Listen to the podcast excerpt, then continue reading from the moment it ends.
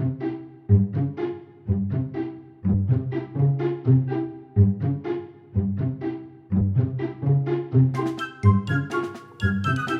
Olá, meus amigos, sejam bem-vindos ao meu podcast Vida Sem Limites com Luís Alves e depois de duas semanas de interrupção, a mais um episódio do Santos da Casa. Não fazem milagres. Em primeiro lugar, queremos pedir-vos desculpas, porque tivemos aqui uma visita de uma malvada de uma gripe que nos, que nos impossibilitou de gravar os episódios das duas últimas semanas. Uh, e este sendo o último episódio de 2023, nós não poderíamos deixar de fazer este esforço de realmente gravar este episódio. Neste episódio vamos falar sobretudo sobre as grandes lições que nós aprendemos ao longo do ano e eu vou talvez repetir aquilo que já falei no vídeo da semana passada, aliás, desta semana no, no canal do YouTube, uh, e a Maria José vai partilhar também, obviamente, aquilo que, que foi a sua experiência, tanto individual como na vida a dois, uh, ao longo destes últimos 12 meses. Quero lembrar que temos no próximo dia 17 de fevereiro, e em relação a isso, à palestra no Luxemburgo, uh, poderemos ter alterações em breve, mas eu deixarei uh, todas as comunicações para as redes sociais caso aconteçam. Mas para já, 17 de fevereiro, renda extra ao vivo no Luxemburgo, em Dudelange. Portanto, para vocês terem acesso a todas as informações, basta acederem a luisalvesoficial.com.br Luxemburgo e terão lá todas as informações, tudo o que vai incluir este dia de evento um, e qualquer alteração, mais uma vez, eu comunicarei futuramente nas nas redes sociais. E também, por vocês estarem a escutar este episódio, e este programa Santos da Casa Não Fazem Milagres, terão também a possibilidade de terem 20% de desconto em qualquer um dos meus cursos na plataforma, no portal do aluno, luisalvesoficial.com barra cursos. Eu acho que é a altura ideal, inclusive, para fazer esse investimento, uh, para a pessoa se preparar para os próximos 12 meses, para 2024, para que consiga viver um ano próspero e abundante. Então vamos lá. Lições de vida de 2023. Vou deixar começar a ti, um, porque eu já falei na terça-feira.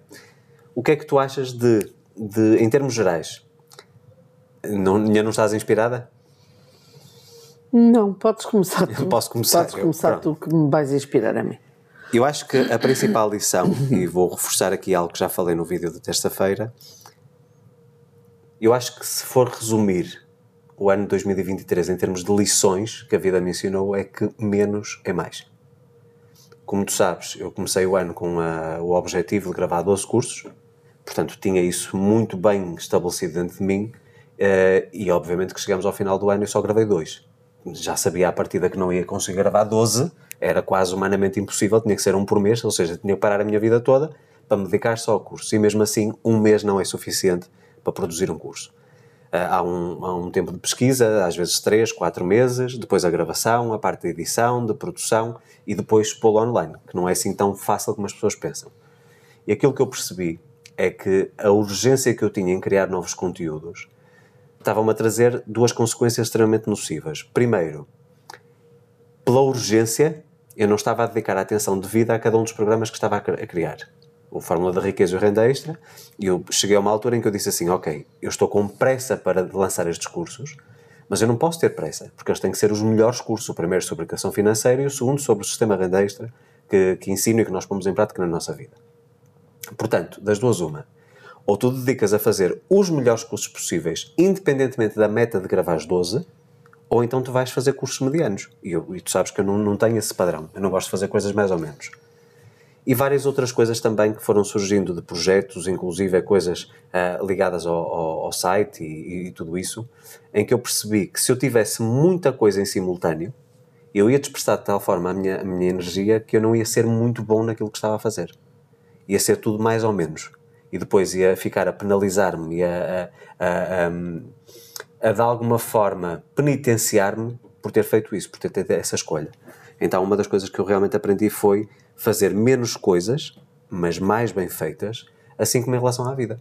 Ou seja, que me adianta a mim ter 300 coisas novas, por exemplo, em casa, coisas materiais, se são todas mais ou menos.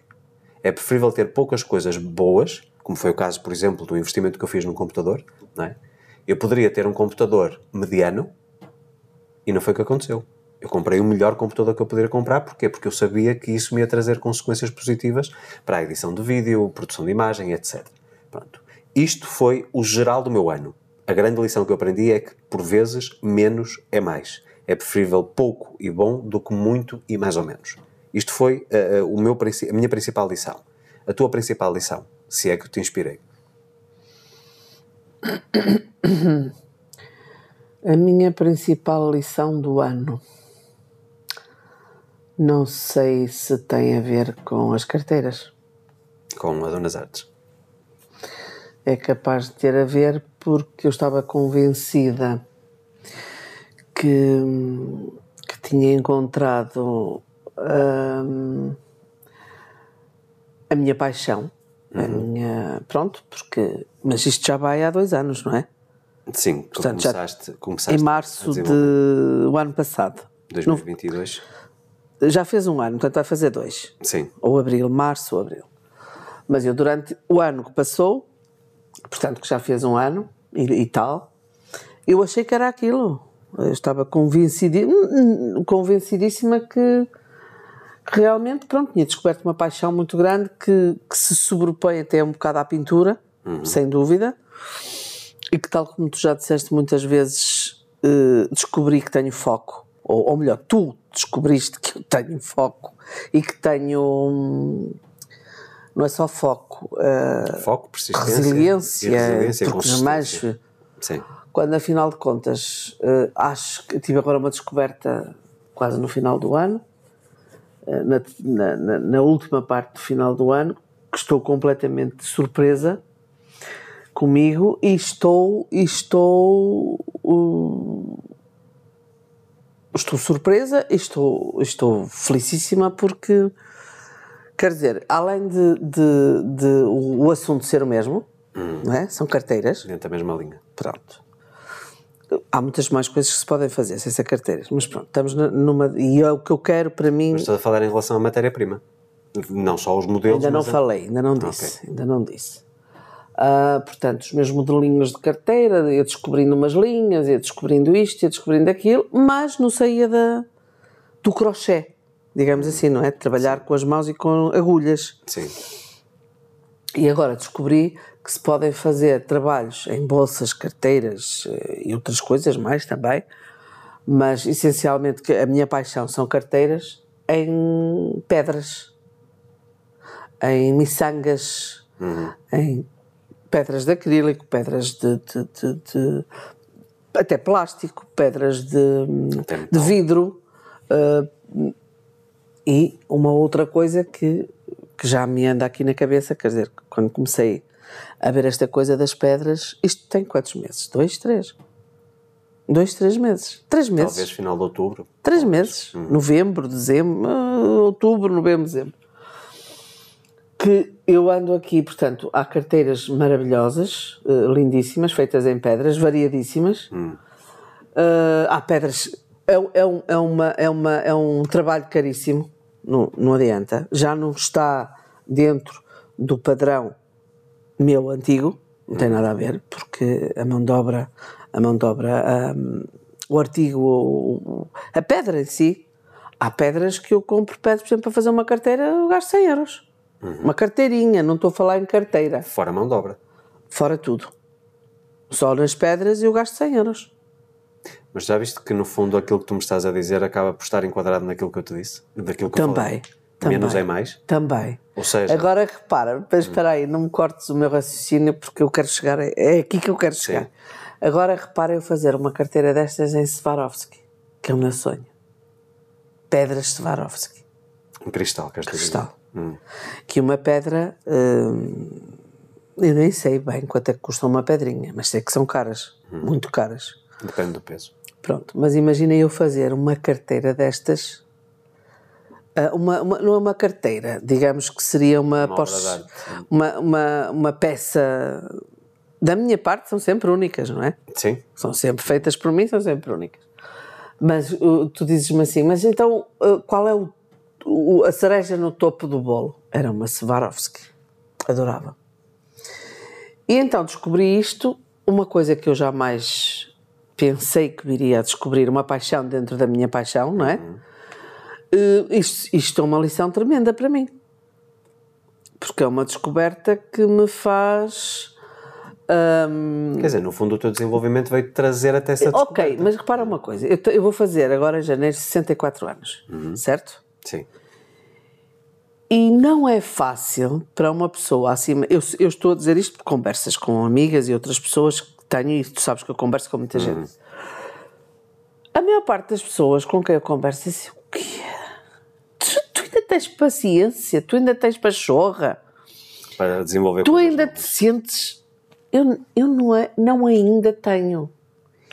E eu descobri algo que parece uma criança, tu sabes disso. Uhum. Uma criança que descobriu... Deram-lhe um brinquedo e... E começou a fazer as brincadeiras. as brincadeiras, mas tá, todas as semanas ela descobre uma brincadeira nova com aquele brinquedo, certo? E, portanto, para mim foi, foi assim a descoberta maior do ano e, e, e que me ensinou que o céu é o limite. Será? Não sei. O céu é o limite.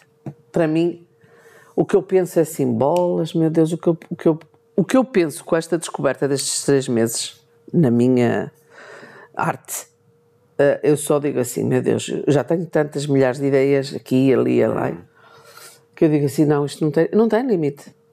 Tu sabes que no fundo, se tu, fores, se tu fores hoje ver coisas que tu fizeste no passado ou que descobriste no passado, achas que é tudo muito pequeno, mas na altura que o fizeste achavas que era grandioso. Ok, estamos Isto de acordo. significa o seguinte: Estamos não estás estagnada, Estamos de acordo. estás a evoluir. Mas eu também, eu também quero que as pessoas entendam Que não existe limites de idade. Não existe. Não. Não. existe. É só na nossa cabeça. Mas é, se tu fores pensar que grandes, grandes empresas que nós hoje validamos e dizemos uau, um sinónimo de sucesso. Estamos a falar de McDonald's, estamos a falar do KFC, estamos a falar de tantas outras empresas em que o negócio em si só surgiu tipo as pessoas já com 68, 70 anos. E porquê é que normalmente isso acontece? Eu não tenho experiência, porque sou muito mais novo, não é? Eu não tenho a experiência, mas eu acho que a partir de determinada idade, tu já começas a ser muito mais seletivo em relação ao que tu queres e ao que tu não queres. E desde que tenhas um espírito quase empreendedor, ou seja, queres avançar, não queres parar, não queres estagnar, a sabedoria que tu tiveste de vivência, da parte humana, traz-te a ti, se calhar, a serenidade, a sabedoria para tu, quando começares uma coisa já numa idade avançada, que a coisa dê certo.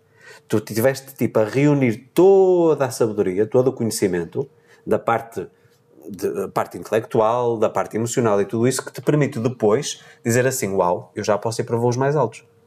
É uma maturidade, Eu não, tenho, eu não tenho como analisar isso dessa forma. Tu estás de fora, Pergunto-te não assim, é? analisas melhor, mas em termos comparativos, tu achas que alguma coisa até hoje te apaixonou tanto, te deu tanta, tanta pica, como nós utilizamos aqui em Portugal, ahm, do, que- do que as carteiras, por exemplo, esta, esta fase recente? ah, eu, eu, eu passei uma fase, passei uma fase muito idêntica a esta. Peço desculpa para quem está no Brasil, porque pica tem outro significado. Portanto, pica é, é motivação, ah, vontade, força, porque ah, são termos um bocado estranhos. o Por acaso, português para é, mim, por acaso é eu até nem sei qual é. Qual É aquele que tu pensas. Não, não sei, não interessa. Mas já houve uma altura, na verdade, em que, em que eu senti Estava estimulada também. o mes- a mesma coisa, tipo um brinquedo novo, uma Uhum. coisa, que foi quando descobri a, a pintura a preto e branco. As caras, Ah, Sim, os sim, rostos. Sim, Não é pintura, os rostos. sim, aquela técnica. Minimalista, não é? A preto e branco também, que eu podia, podia fazer ali, e fiz, mandavam-me fotos, eu não fazia nada das fotos que me mandavam, não é? Transformávamos, lembras-te? Sim. Também foi, também foi um desafio maravilhoso que eu passei, por acaso foi. Tenho pena disso também não ter ido assim muito mais para a frente, mas ao mesmo tempo, eu quando às vezes estou a pensar assim, caramba, eu podia ter feito imensas exposições, eu podia ter andado para a frente, eu podia ter isto, ter feito isto, isto, mas depois penso assim, e, e onde estou?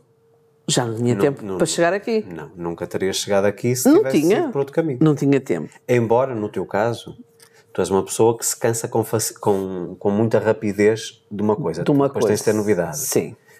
Mais uma vez, por exemplo, agora tá- estás animada, entusiasmada Pois com é. estas pedras. Ainda nem tinha pensado No nisso. próximo ano, tenho a certeza absoluta que Pois a Maria é. José que eu conheço, as pedras já não é nada. Oh, já descobri uma coisa muito mais à frente. Ai, não sei. É, pronto, até pode ser, mas agora estou a Aliás, pensar melhor eu nisso. acho que agora também. o Tens desafio- razão, porque eu canso-me. E, e conhecendo como te conheço, o teu desafio é tu criares alguma coisa que ainda não viste ninguém fazer. Porque para já existem outras pessoas a desenvolver a parte das pedras, não em Portugal e poucas pessoas provavelmente no Brasil, mas o que eu quero dizer é que ainda é uma coisa nova, muito recente. Mas imagina que tu, por um acidente, entre aspas, que não, não existem acidentes, existem sincronicidades, que descobres qualquer coisa que tu possas desenvolver com isso. E que tu sejas, porque no fundo tu, tu andas, muito, tu andas sempre a cheirar a É, coisa. é não verdade, E é acabas por nunca conseguires consumir, a, a consumir Ou seja, eu nunca estou satisfeita. Isto é um bocado como, como quando se pergunta a alguém assim: Tu és feliz? E a pessoa diz: Ai, sim, sou muito feliz. Não é muito feliz, tem momentos felizes. Eu, eu agora estou feliz, por acaso estou muito feliz, tenho com os meus netos. Ahm, estamos no fim do ano, tivemos um Natal maravilhoso, estamos numa fase de pura felicidade, não é? Sim. Estes dias todos não houve nada que que eu possa dizer que não me fez feliz. Mas os- a felicidade é feita de momentos, não é feita constantemente. É, eu não concordo contigo. Ah, Discordo plenamente. Eu, eu- pronto, Isto, bem. mais uma vez, voltamos aqui aos princípios do, do que eu ensino. O que tu estás a falar de felicidade, Casa de- os santos da casa não fazem milagres. É, Vê, vê bem a minha, perspe- minha perspectiva. Se a pessoa viver com a felicidade, que é que tu estás a dizer que é uma felicidade condicional, tens momentos bons, sentes-te felizes. Por isso é que estás a dizer tens momentos felizes. Eu acredito que existem dois tipos de felicidade. Uma felicidade que é condicional, tens um carro novo, uau, estou Sim. feliz. Ah, fui jantar fora, uau, estou feliz. Tens os teus netos em casa, uau, estou feliz. Tens um bom Natal, uau, estou feliz. Mas tu estás completamente limitado e dependente de acontecimentos e circunstâncias para que ela se manifeste. E acho que é a coisa mais, mais castrante que existe, tu estás dependente disso. E agora nós temos a felicidade incondicional.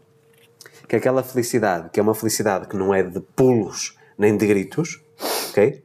Mas que é aquela que te permite estar na neutralidade. Ou seja, tu não, te não, não és infeliz, mas não estás no pico, no auge máximo da felicidade, que é aquilo que nos dá estabilidade.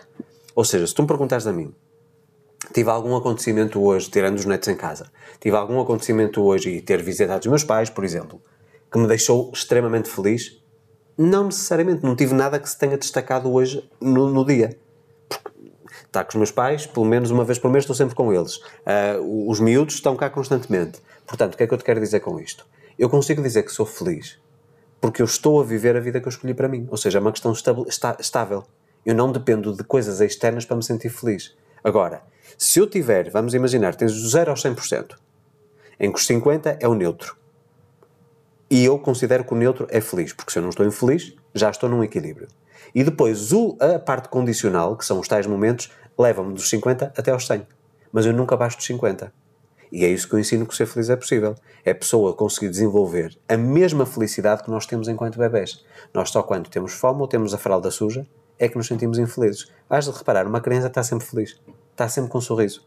Ou quando está com dores, portanto um desconforto físico, ou com fome, que também é um desconforto físico também, ou a parte, a parte de ter a fralda suja, a criança está sempre bem. Não lhe falta nada.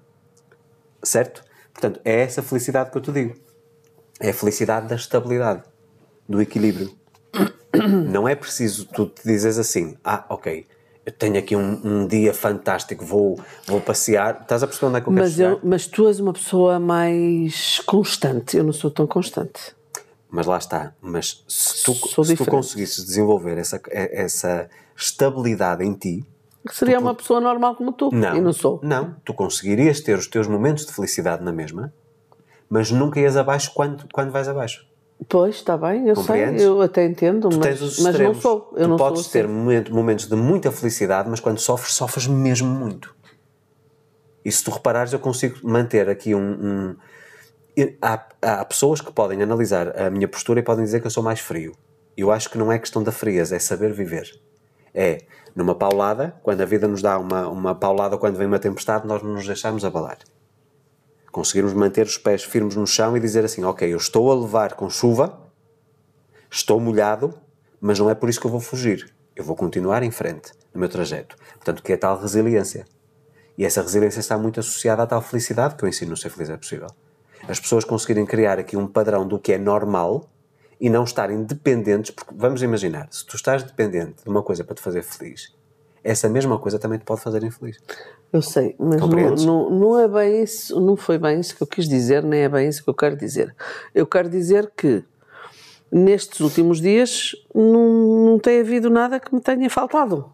Sim, ok. Entendes? Não, não, discordo. Não, não estou- Agora, tu dizes, mas também não te vou dizer que estou numa, numa- no, no auge da felicidade, porque me faltam coisas. Percebeste?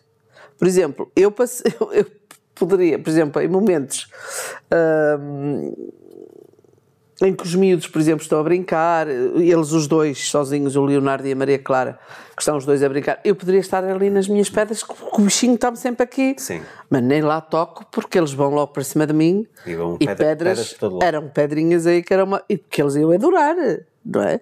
Que eles até iam adorar. Mas, portanto, também tem essa parte, não é? Há, há outras coisas. Sei lá, vou dar outro, outro exemplo. Por exemplo, se estivesse agora a nevar muito, Hum. o que é que mais me faria feliz? Pegar neles os dois e ir para o meio da neve brincar. Uhum. Entendes? Também não faço isso. Não faço, porque provavelmente não me apetece. Porque se Sim. calhar até nem é tão longe assim. Sim. Pronto, mas não faço. E se calhar ainda ia ficar muito mais feliz, entendes? Compreendo. Portanto, mas o que eu quero que tu entendas é: se tu estiveres sempre dependente daquilo que neste momento não tens, ou daquilo que, que precisas para conseguir manifestar essa felicidade, tu ficas refém de elementos externos que podem ou não acontecer. Ah. Pode nevar ou não. Ok. Podes mas- poder trabalhar exato, ou não. Ok, Certo? exato. Mas também tu sabes que eu passo um bocado à frente disso e arranjo, no instante arranjo. Não, fico, não sou pessoa de ficar triste, ou, ou de viver na tristeza, ou Hum. de ficar, mergulhar numa. Não é? Uma- Sim. Não. Amargura. Não, nem pensar. Passo à frente e arranjo distração logo a seguir. Bom, mas isto para dizer que, portanto, o meu ano foi. eh, portanto, a parte, a parte, a minha parte criativa, embora tenha sido já tardia, que foi em outubro, digamos que.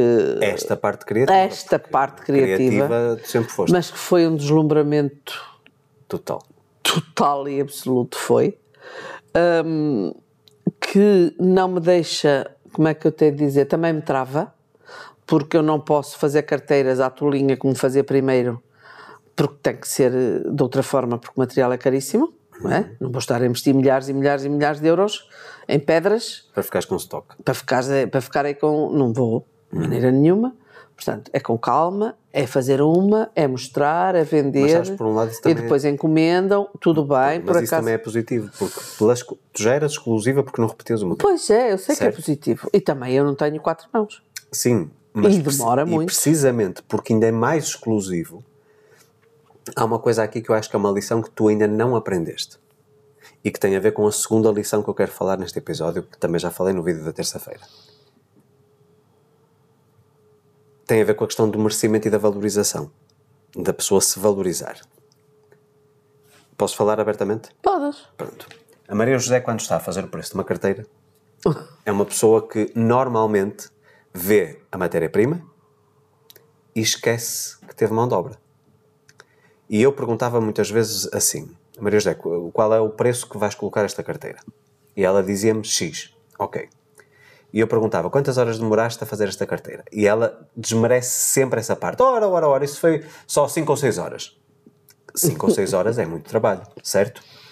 Ela chegou ao cúmulo em algumas, em algumas carteiras, segundo aquilo que era a tua percepção de valor, de tu dizeres, por exemplo, que o teu valor de hora de mão de obra era um euro. O que não faz sentido absolutamente nenhum. Não há ninguém a ganhar um euro por hora. Pois não, eu sei. Certo? E sendo um trabalho exclusivo. Não, eu sei. Portanto, isso foi uma das coisas que eu tentei incutir e que não fui só eu. Eu aliás, sei. muito recentemente disseram-te exatamente o mesmo. Eu sei. não é? E isto te- tem a ver também com aquilo que, que eu tive que aprender. Tu sabes que eu sempre fui uma pessoa, e talvez por isso é que eu também tenho alguma dificuldade em fazer o mesmo em relação aos outros, na proporção que deveria fazê-lo, e vou chegar aqui precisamente a ti. Eu tinha muita dificuldade em aceitar elogios. Muita dificuldade. Sabia que precisava deles, mas tinha muita dificuldade em, em receber elogios. E tu, como, tu sabes, recentemente eu recebi alguns elogios ou testemunhos de clientes que fiquei. Aliás, eu recebi o da Daniela, por exemplo, que imediatamente, no momento em que ela me mandou, porque não cabia no, no site, ela mandou-me um, um testamento e não cabia no site. E ela disse: Olha, vê, vê o que é que consegues pôr no site, mas eu não quero que tires nenhuma palavra. Tenho que dizer tudo. Tudo o que está aqui. Portanto, desenrasca-te. Vira-te. E no momento em que eu li aquilo, ahm, já tinha recebido testemunhos anteriores. Caiu uma ficha e eu não consegui conter as lágrimas, Precisamente porque acho que foi um momento de transição, foi agora em dezembro. Eu sei. Portanto, foi uma coisa muito recente. Um, e apesar de eu ter agradecido à Daniela, e apesar de eu me sentir imensamente feliz com aquilo, eu olhei para aquilo e, e ela tinha uma percepção sobre o meu trabalho que eu próprio não tinha. E eu comecei a refletir sobre aquele testemunho e a dizer assim: de facto, ela tem razão. Como é que eu não consigo ver isto sobre mim mesmo? Eu consigo ver em relação aos outros Pois, e não um consigo fazer assim. esta autoavaliação. E depois recebo um outro testemunho e uma cliente que me diz: Olha, eu queria mandar o testemunho em texto, mas também queria gravar um vídeo. A, a Ana da Suíça. E eu, disse, eu partilhei à Ana, estávamos a partilhar áudios, ahm, portanto, cliente de mentoria, e eu a dizer-lhe que tinha muita dificuldade em estar a aceitar, portanto, para mim ainda era desconfortável eu estar a aceitar aqueles elogios sobre o meu trabalho. E a Ana disse-me uma coisa muito interessante. A Ana está comigo há quase 3 anos, ou, há, ou há, sensivelmente há 3 anos. Luís, agora sou eu que vou ser sua mentora. E sou eu que lhe vou puxar as suas orelhas. Estes testemunhos não são necessariamente elogiar o Luís, são reconhecer o seu trabalho e aquilo que você faz pelas pessoas. Quando ela me fala na palavra reconhecimento, que é uma coisa diferente do elogio, porque para mim entendo, entendo o seguinte, Zé. O eu receber um elogio, para mim era tipo estar a alimentar o meu ego. Uf, eu é que sou bom, meu Deus, eu sou um profissional exímio. E como tu sabes, eu tenho andado a batalhar muito contra isso nos últimos anos. Porque eu vejo que os outros se auto-vangloriam, eu sou, eu faço, eu aconteço, e eu não gosto disso porque acho que, é- acho que soa falso. Eu não queria entrar exa- exatamente nessa linha. Quando alguém me põe lá em cima, num pedestal, e, e- e isto vem de alguma forma reforçar aquilo que aconteceu em 2019, e tu vais, vais chegar lá porque tu assististe a isto ao vivo. Quando eu fiz a minha primeira palestra, as pessoas, no fundo, seguiam-me só na internet, certo? E estavam, no fundo, sedentas por me ver ao vivo. Eu não conseguia compreender o que, é que, o que é que levava as pessoas a ter aquela ansiedade, aquele prazer em estar comigo ao vivo. E depois penso, graças, se eu estiver, se eu, se eu- não é idolatrar, mas se eu apreciar muito um artista e puder estar com ele, dar-lhe um abraço, não é? Mas lá Ou um está. mentor como tu, como, como tantos que tu segues. Exatamente. Mas da mesma forma como eu tenho prazer em relação aos outros, eu não conseguia transportar isso para mim mesmo. Talvez uma falsa humildade. Ou seja, uma humildade forçada. Eu estava-me a tentar forçar, porque tu sabes que a humildade é uma coisa que eu tenho investido muito na- na- nos últimos anos em tentar desenvolver. Eu achava que isso feria esse trabalho que eu estava a fazer, interior. E quando há a questão do reconhecimento, parece que me saiu um peso das costas a dizer: tu és merecedor. Porque aquilo que tu realmente fazes com os teus clientes, eu não conheço até hoje, e não estou a dizer que sou melhor ou pior que ninguém. Eu trabalho de uma forma diferente, como tu sabes. Eu não conheço nenhum mentor que todos os dias fale com o cliente. Sem exceção, não há nenhum dia que eu não falo com os meus clientes. E às vezes são áudios, de, trocas de áudios de 40 minutos num dia. Fora a sessão que nós fazemos todos os meses. E eu penso, realmente, eu dedico-me de tal forma aos meus clientes, se calhar às vezes até em detrimento da vida pessoal, porque às vezes estou tão ocupado, tão imerso no- nos meus clientes que se calhar descuro um pouco da vida pessoal. Hum, eu acho que mereço esse reconhecimento. E acho que é com esse espírito de aceitar, não necessariamente o elogio, mas o reconhecimento, e aquilo que no fundo eu provoquei na vida de outro ser humano, seja agora, seja no passado. Como por exemplo, recebi esta semana um livro, a semana passada, aliás, na semana do Natal, um livro da Sónia Ramalho. Essa pessoa, portanto, eu nu- nunca tive muito contacto com ela, ela não era minha cliente, mas participou na Matriz do Sucesso em Braga, quando nós fizemos em 2019. E ela estava presente, eu lembrava-me daquela pessoa.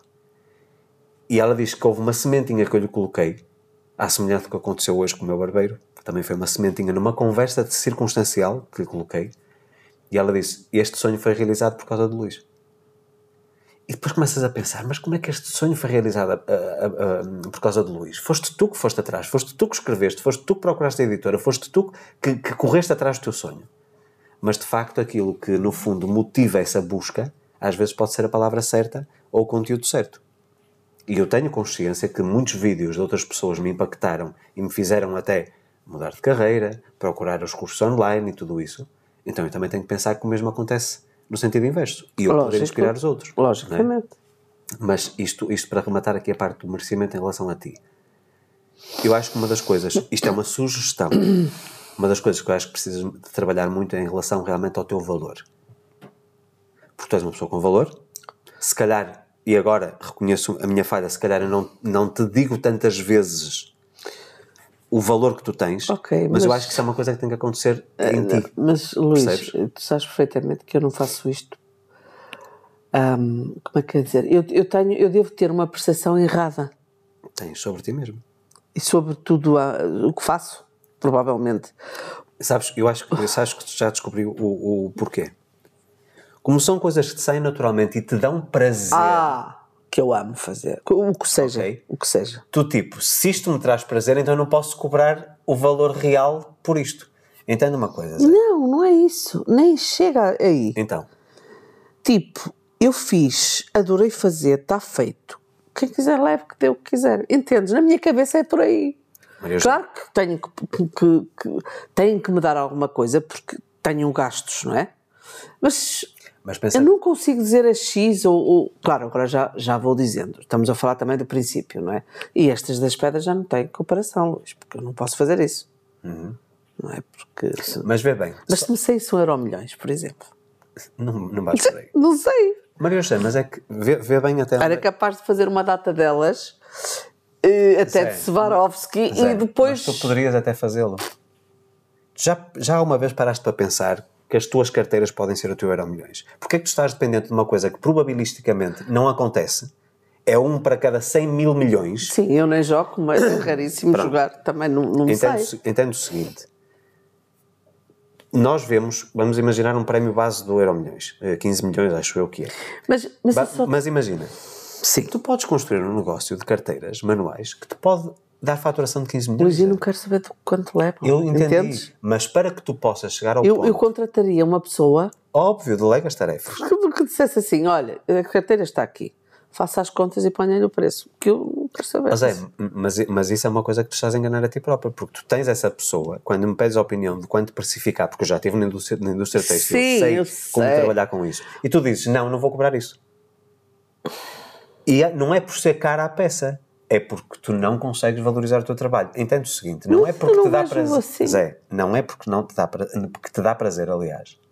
Tu não vais cobrar por isso.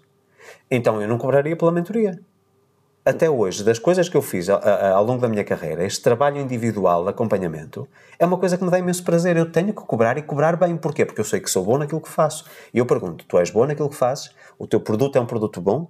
Tu olhas para aquilo e e dizes, eu compraria isto? Então tu tens que cobrar-te por isso. Tu não podes desvalorizar-te minimamente por mais que te apaixone fazer aquilo. Isso é teres escolhido a coisa certa para trabalhar. Agora, isso é o que diferencia um hobby que é uma coisa que tu fazes por fazer porque te dá gozo, e um negócio. Tu tens que tomar a decisão. Isto é um hobby, uma coisa para passar o meu tempo, ou é um Por negócio. enquanto tem sido um hobby. Portanto, e agora pergunto-te, Porque eu estou mais contigo, não é? ok, mas, Quero estar disponível para estar contigo. Maria José, mas tu não podes pensar em mim Agora. em detrimento dos teus projetos. Agora. Tens os teus projetos, vai em frente com os teus projetos. Eu não preciso Não, fazer. sim, está bem, seguinte, mas oh, está bem, mas é que eu estou bem assim, está porreiro, está bestial assim. Mas podia estar melhor.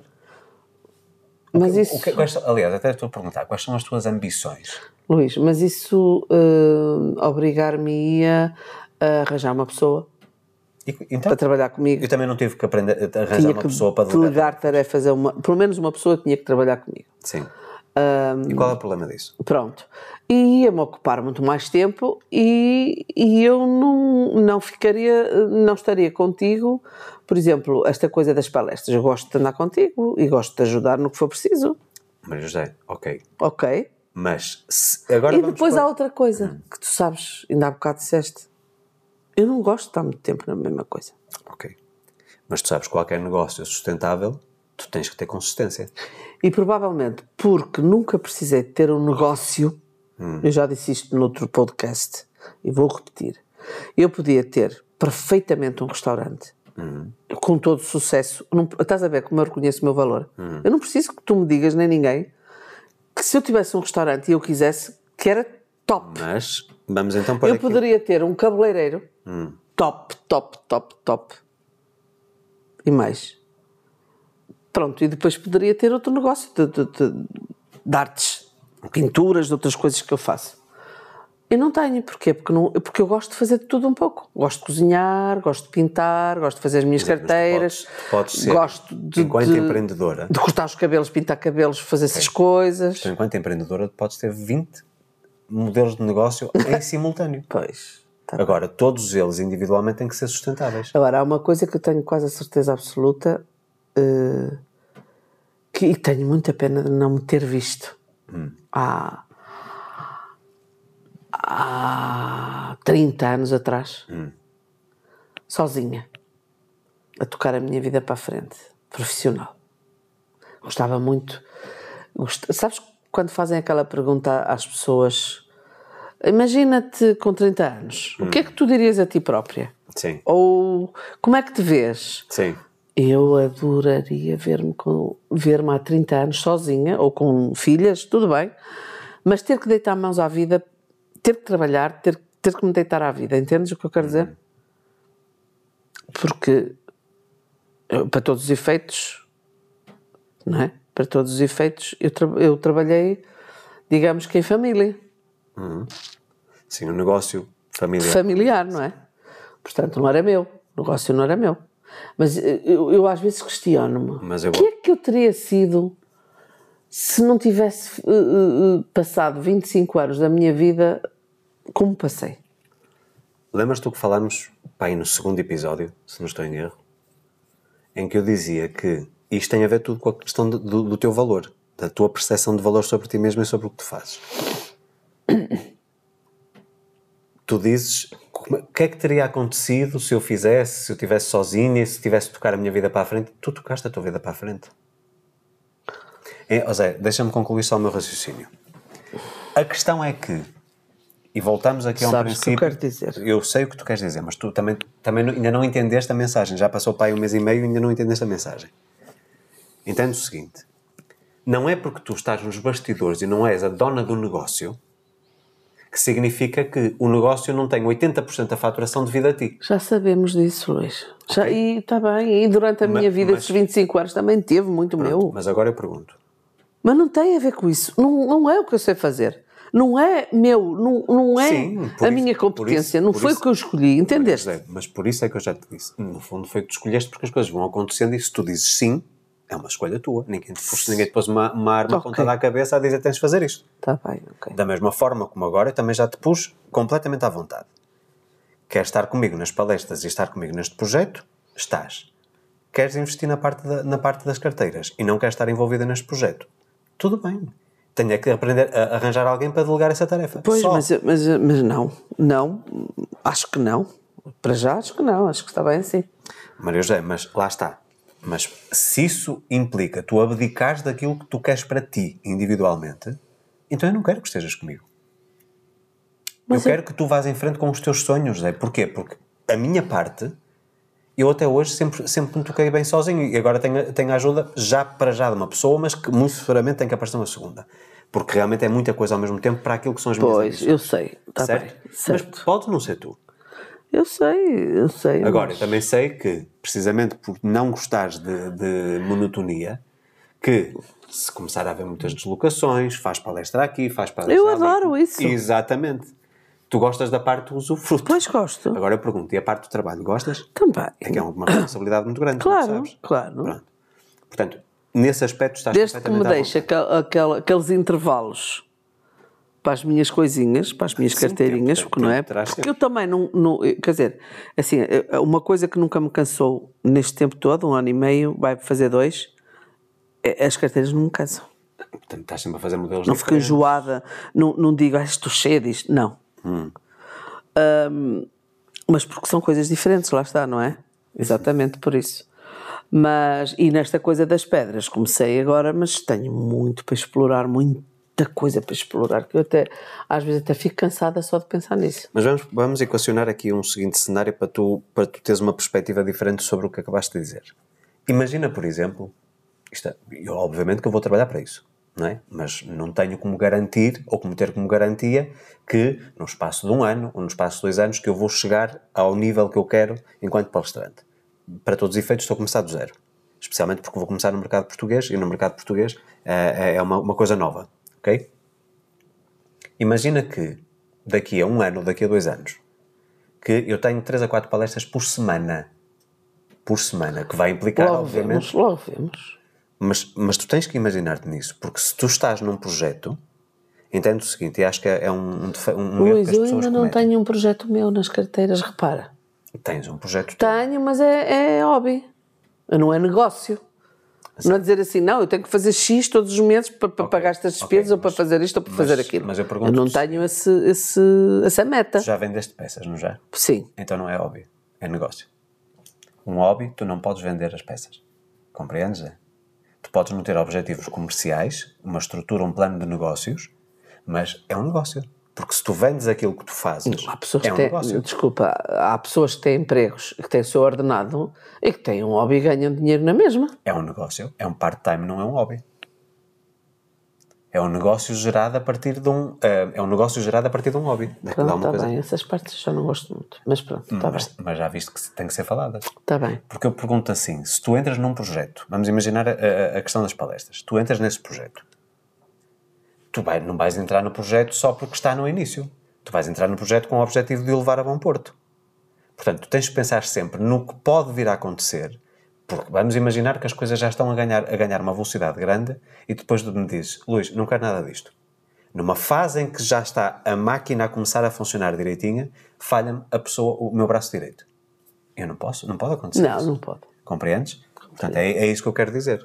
Portanto, mas isto, isto só para, para mostrar que não é porque existe um negócio, que existe o potencial de colaboração entre o casal, que, mais uma vez, tu não tens que abdicar da tua parte.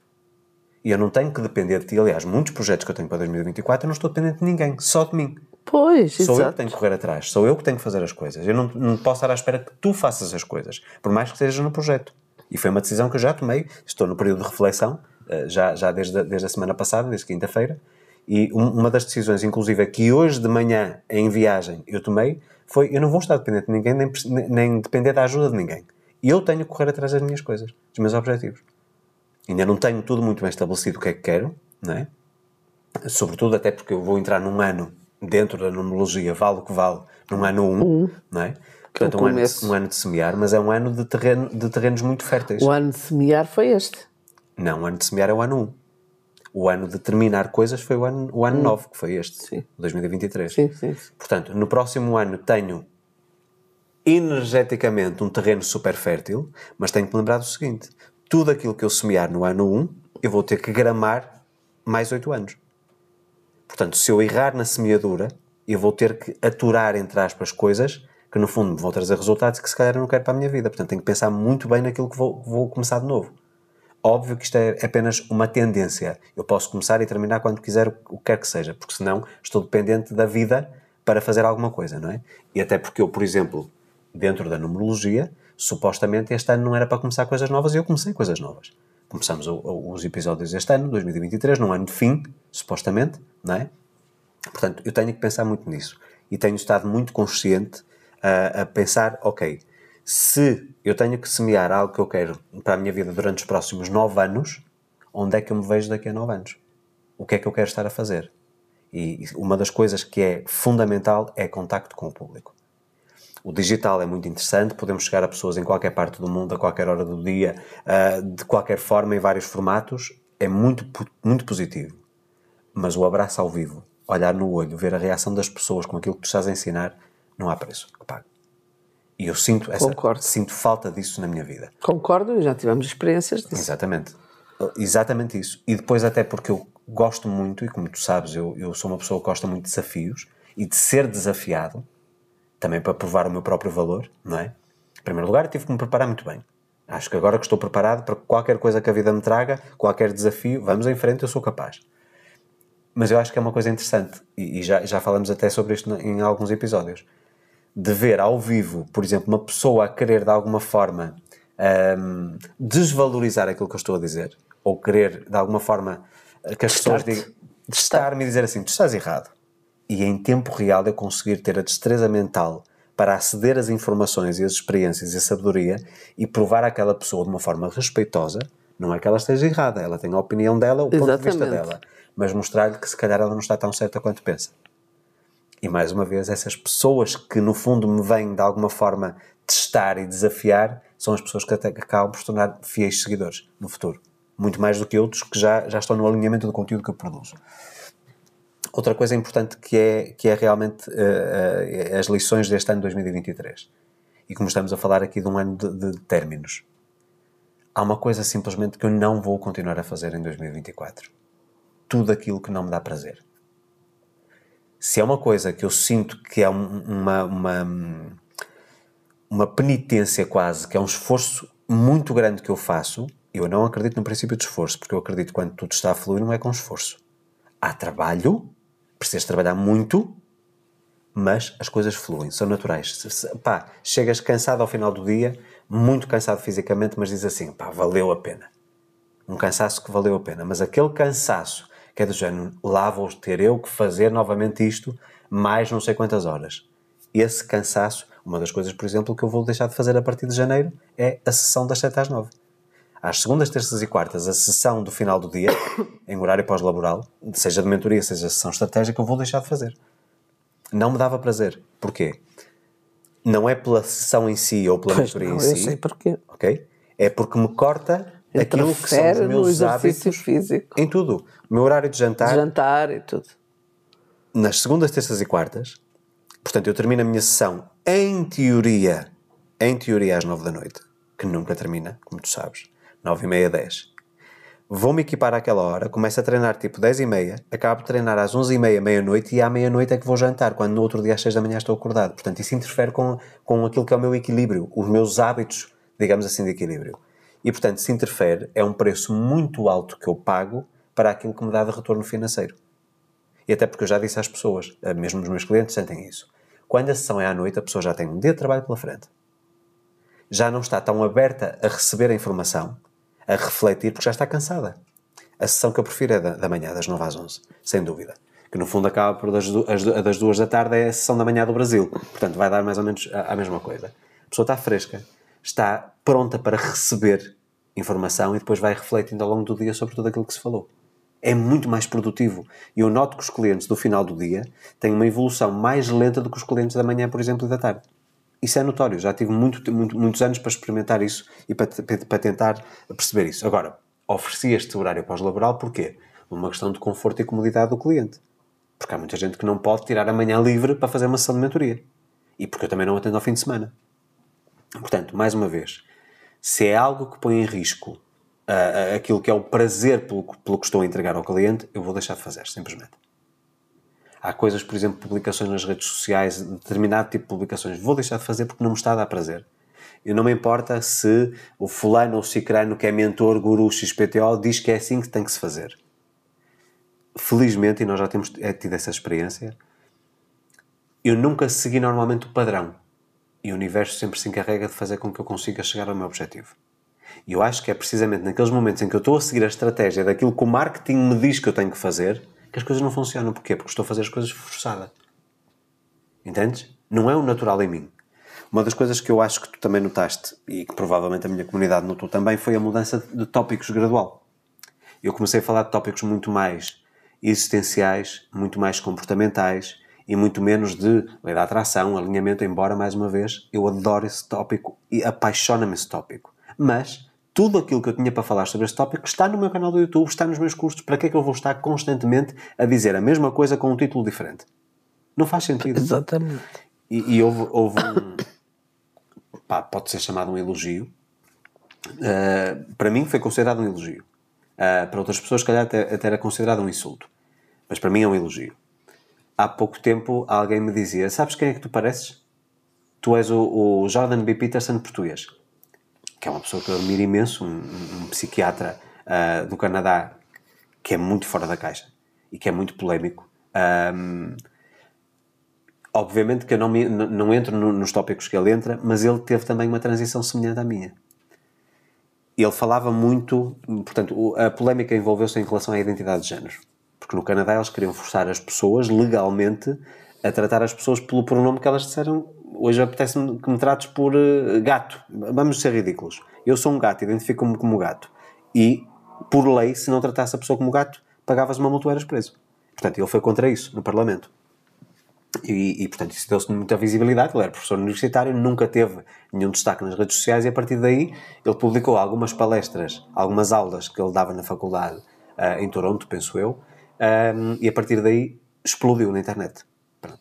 E neste momento ele está inclusive a criar uma universidade online para o saber ser um homem uh, responsável, que cuida da sua família, uh, que tem princípios de hombridade, de honestidade, de, mora de moral e essas coisas todas. Que acho que é um projeto super válido.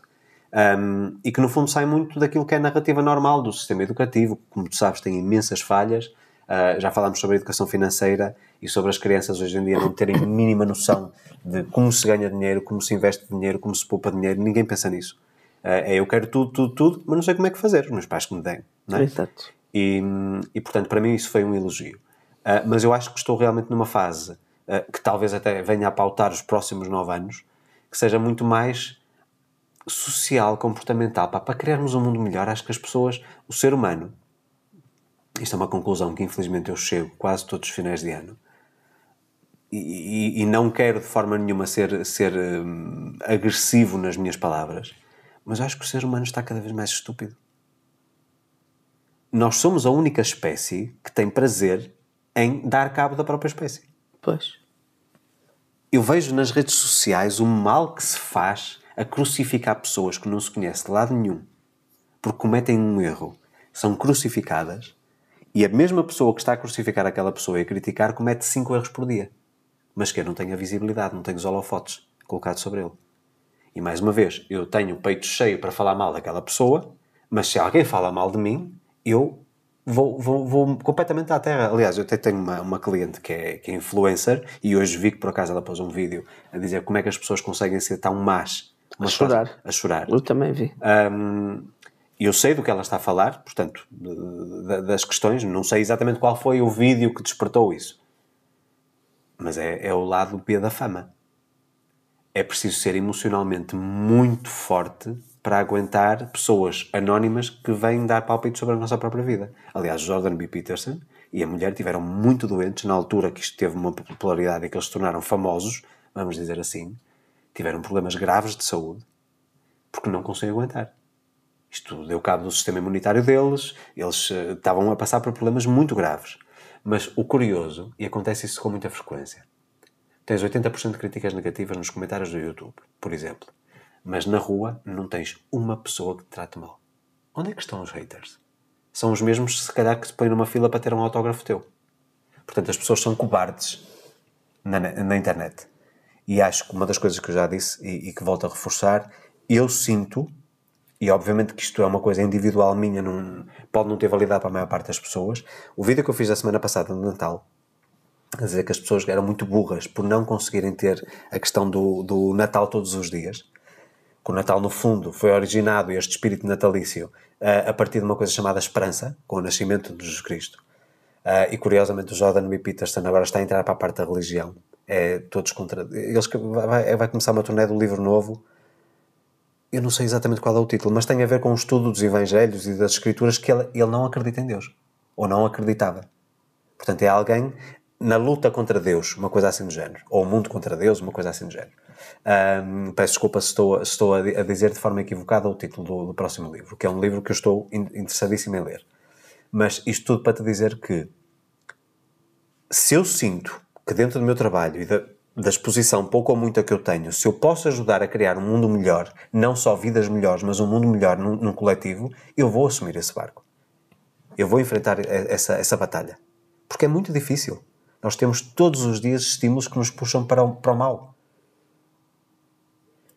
Pois. E nós, mesmo enquanto casal, eu acho que nós sentimos essa, essa necessidade. Nós vemos pessoas que estão constantemente a reclamar. Aliás, ainda muito recentemente, uma pessoa com quem, com quem tu falas pontualmente, uh, ligada à parte familiar, sempre que fala está sempre a queixar-se de tudo e de todos, só fala de negativo. Inclusive, o filho dessa pessoa disse exatamente a mesma coisa, que era difícil as pessoas lidarem com ela, precisamente pela negatividade. Percebes?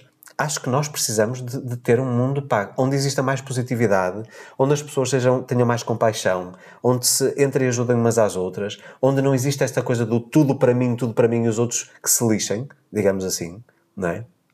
Acho que é preciso nós termos aqui uma mudança de paradigma. Estamos constantemente em batalha uns com os outros. Não, nós estamos todos juntos na mesma equipe. Quando as pessoas perceberem que nós não somos diferentes uns dos outros, que andamos todos aqui para o mesmo, para sermos felizes, para fazer prolongar a espécie, uh, para podermos usufruir da maravilha que é a vida. A maior parte das pessoas hoje em dia sobrevive, Zé. Não vive. E estamos constantemente a ser estimulados a, a afundar-nos cada vez mais. Ainda hoje, uh, numa, numa loja que visitei, e tu sabes por que motivo eu fui a uma loja, porque eu não sou de ir a shoppings, mas fui a uma loja especificamente procurar um produto ao vivo que já tinha visto na internet, por acaso não estava lá. Um, quando a pessoa me diz, ah, os modelos piores estão todos aqui. Os modelos mais caros, que são aqueles que são incompatíveis com a realidade financeira da, da maior parte dos portugueses, esgotaram todos. e eu pergunto, um produto que, por norma, vamos dar um exemplo. O produto que nós estamos a ver a gama de preços anda mais ou menos nos mil euros. Ok? As de 2.500 e 3.000 esgotaram todas no Natal. E estamos a falar de um volume de estoque muito grande. E eu pergunto, quem é que, se as pessoas estão todas a queixar-se do aumento da prestação do crédito à habitação e tudo na, isso... Nas compras de Natal não houve quebra? E eu pergunto... Gastaram mais que o ano passado? E a que preço? Isso mostra que as pessoas, pessoas, isto mostra as que as pessoas não têm educação financeira. Zé. Pois não, e queixam-se. Estão sempre exata, constantemente a queixar. Exatamente vai perguntar quais são os primeiros telemóveis que esgotam das lojas. São os topos de gama. Os Samsungs e os iPhones. Os iPhones, é. os mais caros. Então, não há um modelo. O meu modelo mais barato ninguém Exatamente. Quer. E eu pergunto, uma pessoa que não vai utilizar 80% das especificações técnicas daquele e poder comprar um da mesma marca, da mesma, por exemplo, um S23. O S23 custa, por exemplo, 800 euros ou 600 euros. E o S23 Ultra custa 1300 para 99% das pessoas, o S23 tem muito mais do que aquilo que elas precisam. Pois, exato. Mas lá está. É, é esta questão do ego, mais uma vez. É mostrar à sociedade uma coisa que elas não são e depois andam a contar tostões todos os meses e, e sabe Deus a viver com, de que modo. Mas aparentemente perante os outros está tudo maravilhoso. É. Eu, quando trabalho com os clientes de mentoria, e, eles, e, uma das partes que trabalho é a parte financeira, eles me põem as suas contas uh, em aberto não é? e começam a perceber os seus hábitos de consumo, eu vejo tanta irresponsabilidade. E depois pergunto: não será porque você tem este tipo de hábitos de consumo que estão a acontecer estes problemas, estes, estes e estes? Ah, nunca tinha pensado nisso. Mas já viu, este novo iPhone Pro Max e não sei o quê é um espetáculo. Eu disse: e o do ano passado? Que você já tinha? Mudou alguma coisa? Ah, este ano tenho uma tela com mais resolução. Na prática, você vê isso? Não, é mais ou menos igual. Então porquê é que foi gastar 1500 ou 1600 euros num telemóvel? Que não precisava. Percebes? Portanto, acho que existe muita responsabilidade e acho que também, não necessariamente uma lição aprendida na minha vida individual, mas por lidar com os clientes, é que as pessoas, grande maioria, vivem todas acima das suas possibilidades. E depois entram em bancarrota. E aquilo que eu digo, e aquilo que eu defendo, e que nós trabalhamos, e tu sabes, com muito esforço para conseguir manter, é viver sempre abaixo das nossas possibilidades. Porquê? Porque se vives abaixo, Vamos imaginar, tu neste momento tens, tens um estilo de vida que poderia gastar 5 mil euros ou 6 mil euros de custo de vida por mês. Certo? Hum. E nós estamos sempre nos 3, 4. Porquê? Estamos sempre um passo atrás. Porque quando damos o passo em frente, já estamos num patamar de 10. Entendes? E aí tens segurança. Porquê? Porque acontece algum, algum imprevisto, tu estás prevenido. Como, como, por exemplo, agora aconteceu, não é? Exatamente. Que avariou é um exemplo. O que eu fui ver à loja foi uma coisa que avariou portanto, aqui em casa. E, e nós, nós não estamos minimamente Exatamente. à espera de, desse e, é mil, e, e, mil euros. As pessoas podem dizer, ai, para o Luís, isso não é nada. É, é claro que é. É óbvio que é. Claro 100 euros é dinheiro. É claro. Não é? Eu, eu respeito muito o dinheiro. Mas não estávamos a contar. Não estávamos a contar. Portanto, e por tudo isso. Se gastássemos mais do que o que temos. Agora, não tinhas opção. Não. Não tinhas e escolha. estávamos preocupados e aflitos Obviamente. e tristes e. Não é? Obviamente. É verdade. E eu acho que isso é uma coisa também que equaciono. E, e, e, se vocês quiserem conhecer a mecânica daquilo que nós fazemos e que demoramos muito tempo a implementar, eu acho que é por isso que as pessoas se, se recusam a querer conhecer, a querer aprender na fórmula da riqueza, a construção de fundo de segurança. Nós, portanto, mais uma vez, volto, volto a, a, explicar, nós temos o nosso fundo de segurança, nós sabemos exatamente quais são os nossos custos fixos por mês e temos o equivalente a um ano desse custo fixo de lado nunca se mexe. Esse é o nosso fundo de segurança. Só que demorou para construir o fundo de segurança para aí 5 anos. Para aí. A brincar, a brincar, demorou para aí 5 anos. Porquê? Porque aparecem sempre imprevistos e tudo, e temos também o nosso fundo de investimento que, que não, não mexemos também, e é dinheiro que está a trabalhar por nós. E, e quer dizer, as pessoas não querem estar. Mas para isso teve que haver sacrifícios. Óbvio. Mas, é, Zé, o que, é, que- o que é que hoje as pessoas têm em Por exemplo, nós este ano, este ano decidimos, este ano que está de o acabar. corrente? Sim. É por acaso ainda nem se falou nisso. Para o ano que vem. A propósito, já, já te vou deixar o tema para Sim, para para pensando. das músicas e dos Nós festivais. decidimos festivais e músicas, não é? Sim. Em vez de férias, fazer, fazer Mas não fizemos férias. Fora do país. Exatamente. Nem fora nem dentro. Nem fora, nem Férias, dentro. Mas eu, quando digo férias, digo uma semana ou duas eh, fora. Basta ires ao Algarve para gastas mais do que se fosses fora. Pronto, exato. Também ninguém foi ao Algarve, ninguém foi a lado nenhum. Sim. Pronto. Ah, mas ainda fomos para as Póldaras, para Mondinho. Sim, mas Duas vezes. Tu ires aos festivais também Mas são no dois, fundo, duas noites, pronto, tudo bem. Mas não fizemos férias fora. Sim. Não fizemos férias de uma semana Sim. de hotel. Sim. de- não fizemos. Pois não. Foi uma opção. Exatamente. Mas e, e não podíamos ter feito? Podíamos. Não podíamos ter ido 15 dias, Podíamos. sei lá, para o México ou para, para, Sim, sim, para um sim, sítio qualquer. Ou até ao Brasil. Ou... Podíamos.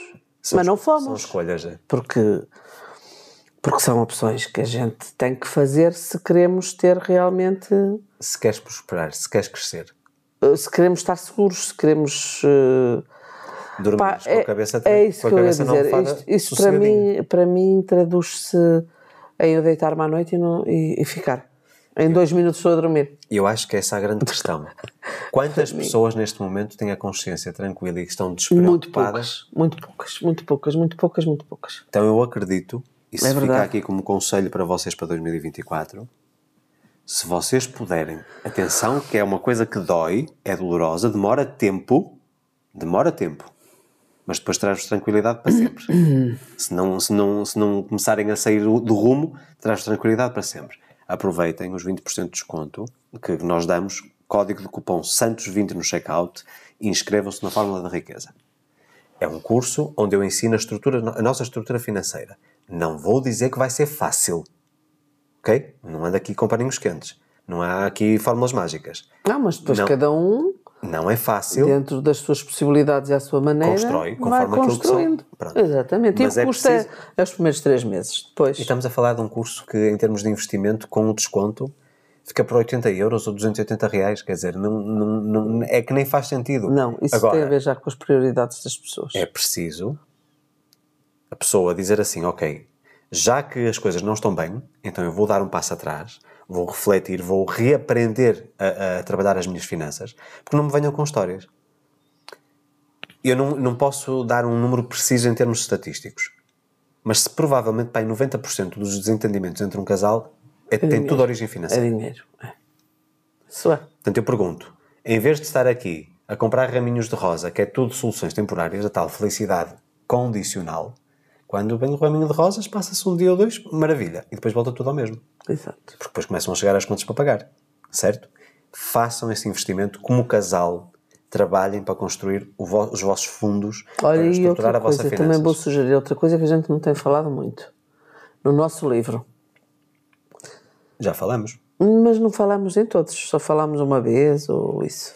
Pronto, é assim, nós temos o livro que vocês encontram, portanto, quero já esclarecer porque eu sei que é a dúvida que surge. Formato digital em todo o mundo, através do Google Play, do iBooks, ah, da, da antiga Scribd, que agora chama-se Everend, através do Amazon Kindle, através do Kobo, encontram versão Quem gostar digital. de ler no telemóvel ou no computador, Ok, com 7 euros e tal a 8 euros resolve o assunto, acho eu. 9,90. 9,90? E, e se for no Everend é serviço de subscrição. Pronto. paga por mês e lê o que quiser. Exato. Ou então manda vir o livro para casa. Pronto, o livro Impresso. impresso, eu tenho que esclarecer essa parte. Ahm, o livro impresso está, está disponível exclusivamente na Amazon. Ok? Quem quiser encomendar para Portugal, vão à Amazon de Espanha, que- é também o Amazon Amazon.es. é? Mas depois podem comprar diretamente para Portugal. O livro de capa mole, que é o único que está disponível, custa 15,99, se não estou em erro. Ahm, mas no Brasil, no caso do Brasil, se vocês quiserem comprar o livro impresso, terão obrigatoriamente de comprar com a Amazon dos Estados Unidos. Portanto, vai ser um livro impresso e, obviamente, que vai ter um valor elevado por causa do câmbio, do dólar, ah, mas a Amazon ainda não disponibilizou o print on demand no Brasil. É uma coisa que está prometida há muitos anos. Estava previsto durante a pandemia que esse serviço estivesse disponível, mas mais uma vez, pela elevada carga tributária do Brasil, a Amazon não fez esse investimento para já. Segredos para Os casamento. Segredos de um Casamento de Sucesso, Luís Alves, vocês encontram lá e tem tudo aquilo que, na altura da escrita, porque algumas coisas já mudaram, na altura da escrita, uh, acabavam por justificar o sucesso que as pessoas nos atribuíam. E que é um livro fora da caixa. Não mudou não? muita coisa. Não mudou muita coisa. Algumas coisas estão mais maduras, mais polidas. Por exemplo, Pronto. a parte financeira. Uh, sim. A parte financeira nessa altura era com base nas recompensas. Já, já era diferente, era, era um bocadinho diferente. Certo? Agora sim, já sim, é. Sim, sim, sim, Portanto, existem pequenas mudanças, mas a estrutura do essencial está lá. Portanto, acho que é, é um livro realmente que vale muito, muito a pena vocês investirem. E se tiverem também uh, aqui o prazer de ouvir um audiolivro, portanto, que agora também existe a versão. Também há pessoas que gostam de ir a ouvir. Só Até. deixo aqui uma ressalva. portanto, é através do Everend, que é o antigo Script. Vocês, é um serviço de subscrição, durante 30 dias é gratuito. Podem também ouvir o audiolivro narrado, mas não é narrado por mim. Isto é uma decisão estratégica. Uh, é narrado por um brasileiro, portanto é português do Brasil. Porquê? Porque eu teria todo o gosto em narrar os meus próprios livros. Mas tinha que ser em português. Mas tinha que ser em português e eu sei que, mesmo no YouTube, há pessoas que só ao fim de alguns meses a ouvir os é meus vídeos é começam é. a compreender tudo aquilo que eu falo. Por isso é que eu também comecei a colocar legendas nos vídeos curtos nas redes sociais, para ajudar as, as, pessoas de, de, de, do Brasil. Uh, mas é um livro que todo português consegue compreender perfeitamente porque, apesar do sotaque ser brasileiro, o português é de Portugal. Portanto, a, a escrita, aquilo que está a ser dito as expressões e etc. E quando existe um, um, termo que tem um significado no Brasil e outro em Portugal, são ditos os dois. Os dois, Portanto, é, sempre, sempre tive esse cuidado. Portanto, eu acho que, muito resumidamente, uh, nós podemos dizer que o ano 2023 trouxe aqui algumas lições. Uh, queres, queres apontar mais alguma? Uh, eu tenho várias, sabes? Então, Mas não estou agora aqui a ver. Já me passaram. Apanhas? Apa diz tu mais alguma uma, uma qualquer que tenha sido relevante até, por, por exemplo, pela vida a dois. Pela vida a dois. Uh, tem a ver também um bocadinho com aquilo que eu estava a falar há bocado da questão do elogio. Precisamente porque eu rejeitava muito o elogio, pelos motivos que já citei, se calhar eu não elogio tanto quanto devia. A ti quero e, dizer. Pronto, mas eu também acho, nesse aspecto, eu acho que. Acho que é muito importante a, valida, a validação de parte a parte. Ok, mas eu acho que tu não tens noção dos elogios que eu te faço. Não é que eu não te faça, porque eu faço. Ora bem, tivemos aqui um pequeno problema técnico, tivemos que interromper, mas vamos concluir claro. este raciocínio. Estávamos e, a falar sobre a, a, validação e os, os elogios, elogios e eu estava a dizer que tu que não tens muito consciência, não tens muita consciência uh, de, que, de que eu elogio imenso o teu trabalho. Aliás, uh, acho que tens um trabalho excepcional. Digo-te isso muitas vezes, tens capacidade, estou sempre a dizer isso, é verdade ou é mentira? Uhum não sei o que é que falta mais dizer que tu gostes de ouvir que eu não diga. O quê? Por um lado, por um lado, e agora vamos entrar aqui em modo, em modo de conversa de casal. Uh, por um lado. Confissão. Não confissão, não, portanto, não é partilha, uma partilha privada Sim. publicamente. Pronto, é para isto que servem os podcasts. Por um lado, tu estás-me constantemente a dizer o meu potencial, o valor que eu tenho e tudo isso. Por outro. Mas há uma coisa que eu sinto falta.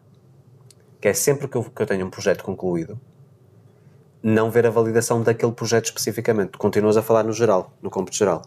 Tens muito valor, tens isto, e eu, ok, terminei o, o projeto, gostava de dizer, pá, ficou bom, gostei e tal, mas também é assim, se tu não consomes o projeto, também não tens como saber se ah, está bom ou se não está bom. Óbvio.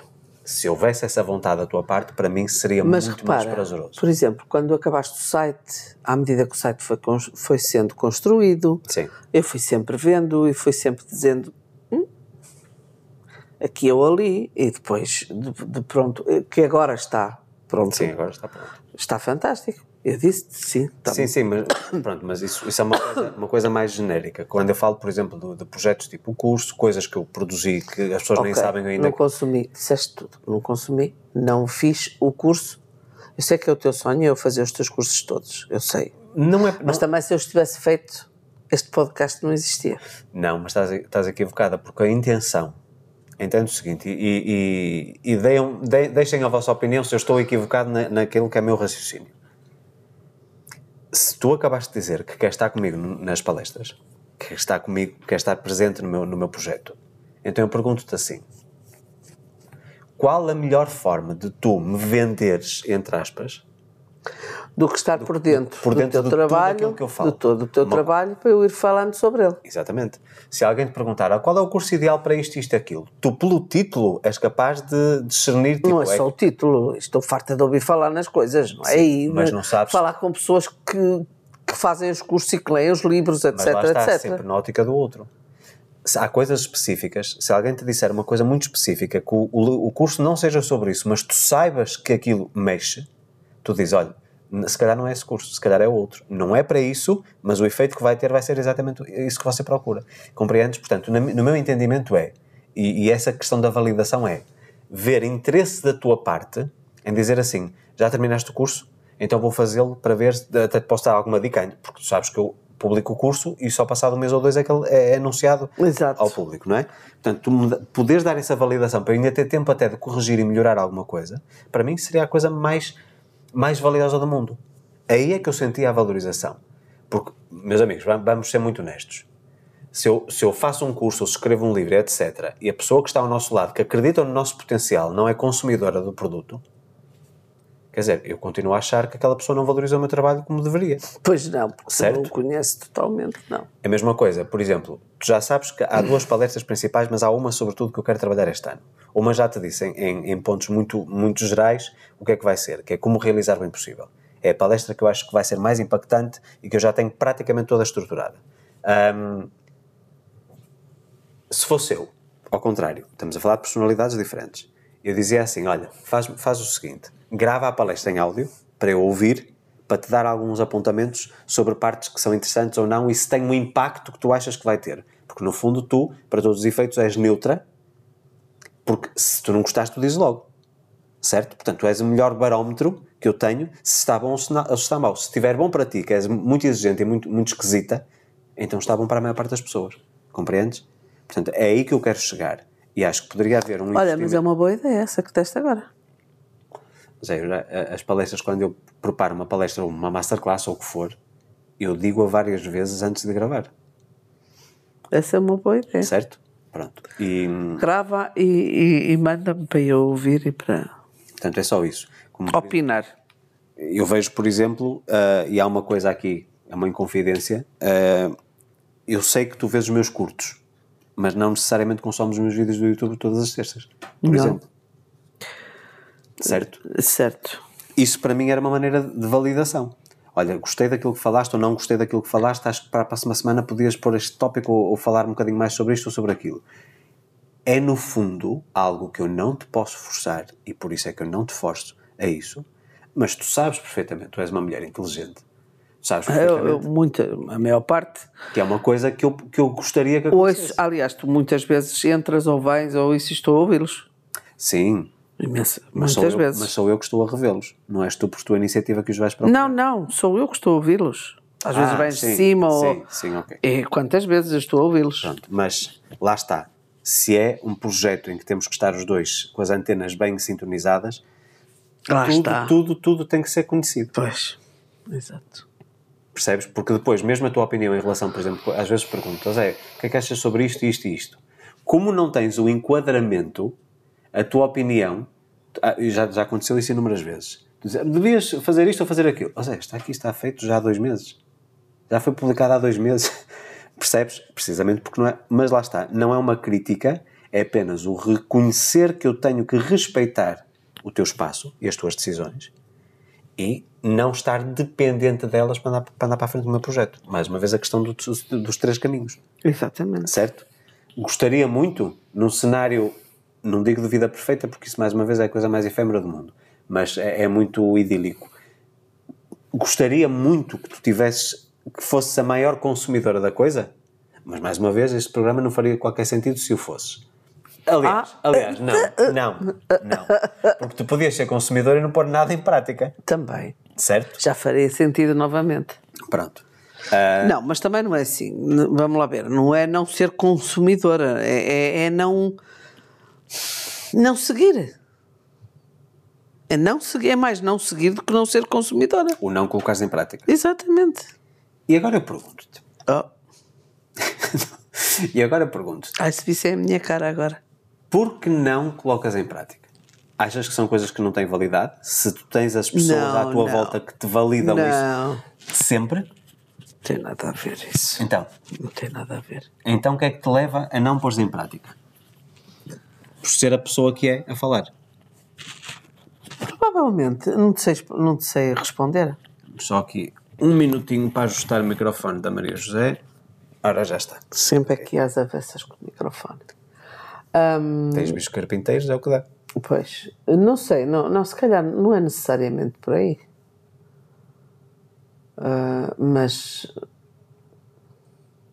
Tu, tu és uma pessoa, é assim, eu, eu vejo muito isto porque as pessoas atribuem-me esse, esse, essa característica da teimosia. E eu digo muitas vezes às pessoas: eu não sou teimoso, eu sou persistente.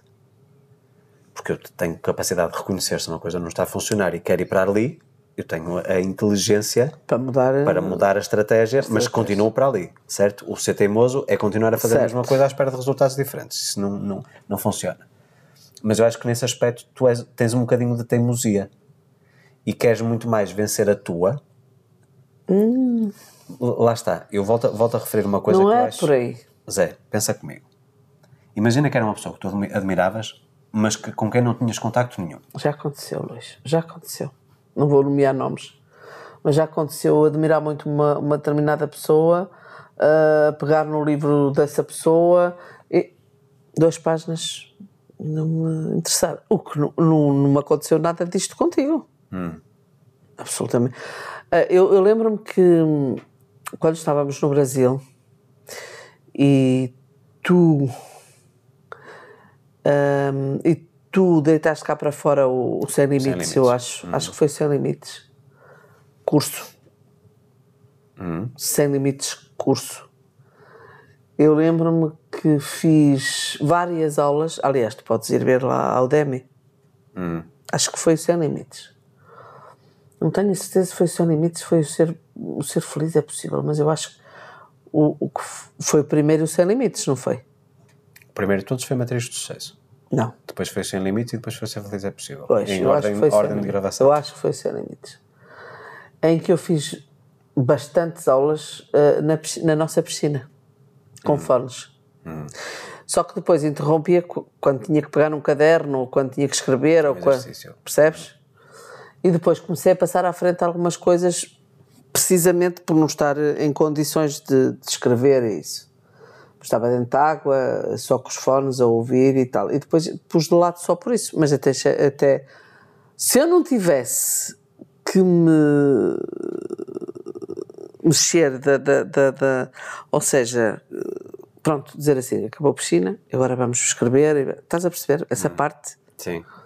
Ou seja, não é preguiçosa, é de egoísta. Porque eu estava, não é? Um bocado de egoísmo, estar ali bem refasteladinho ao sol, na aguinha quentinha e tal. Dizer, não, vamos parar aqui e agora vamos para ali para a sombra, Isso chama-se disciplina. que eu não tenho. Mais uma vez, tens. Está bem.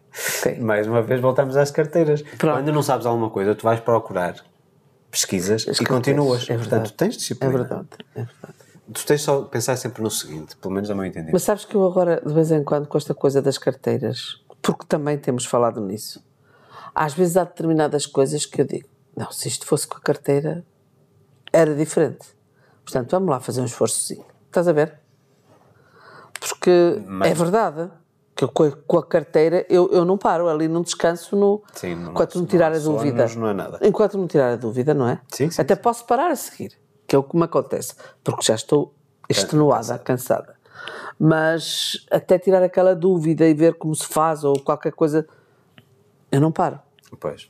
E isso já me tem servido um bocadinho de exemplo para determinadas outras, Outras coisas, coisas. para outra- tem, para por acaso tem, é verdade. E vai chegar o dia em que vou fazer esses cursos todos. Assim, eles estão disponíveis Eu para ti sei. quando, quando, quando o entenderes. Tens acesso a todos se o, se o desejares. Mas compreendes aqui da mesma forma como, por exemplo, a Maria José às vezes critica-me e vamos mais uma vez abrir aqui o jogo. A Maria José é uma excelente cozinheira, mas eu não sou consumidor da, cozinha, da, da culinária dela a não ser uma vez por semana, normalmente. Portanto, o padrão semanal, a não ser que a gente tenha visitas exteriores, certo?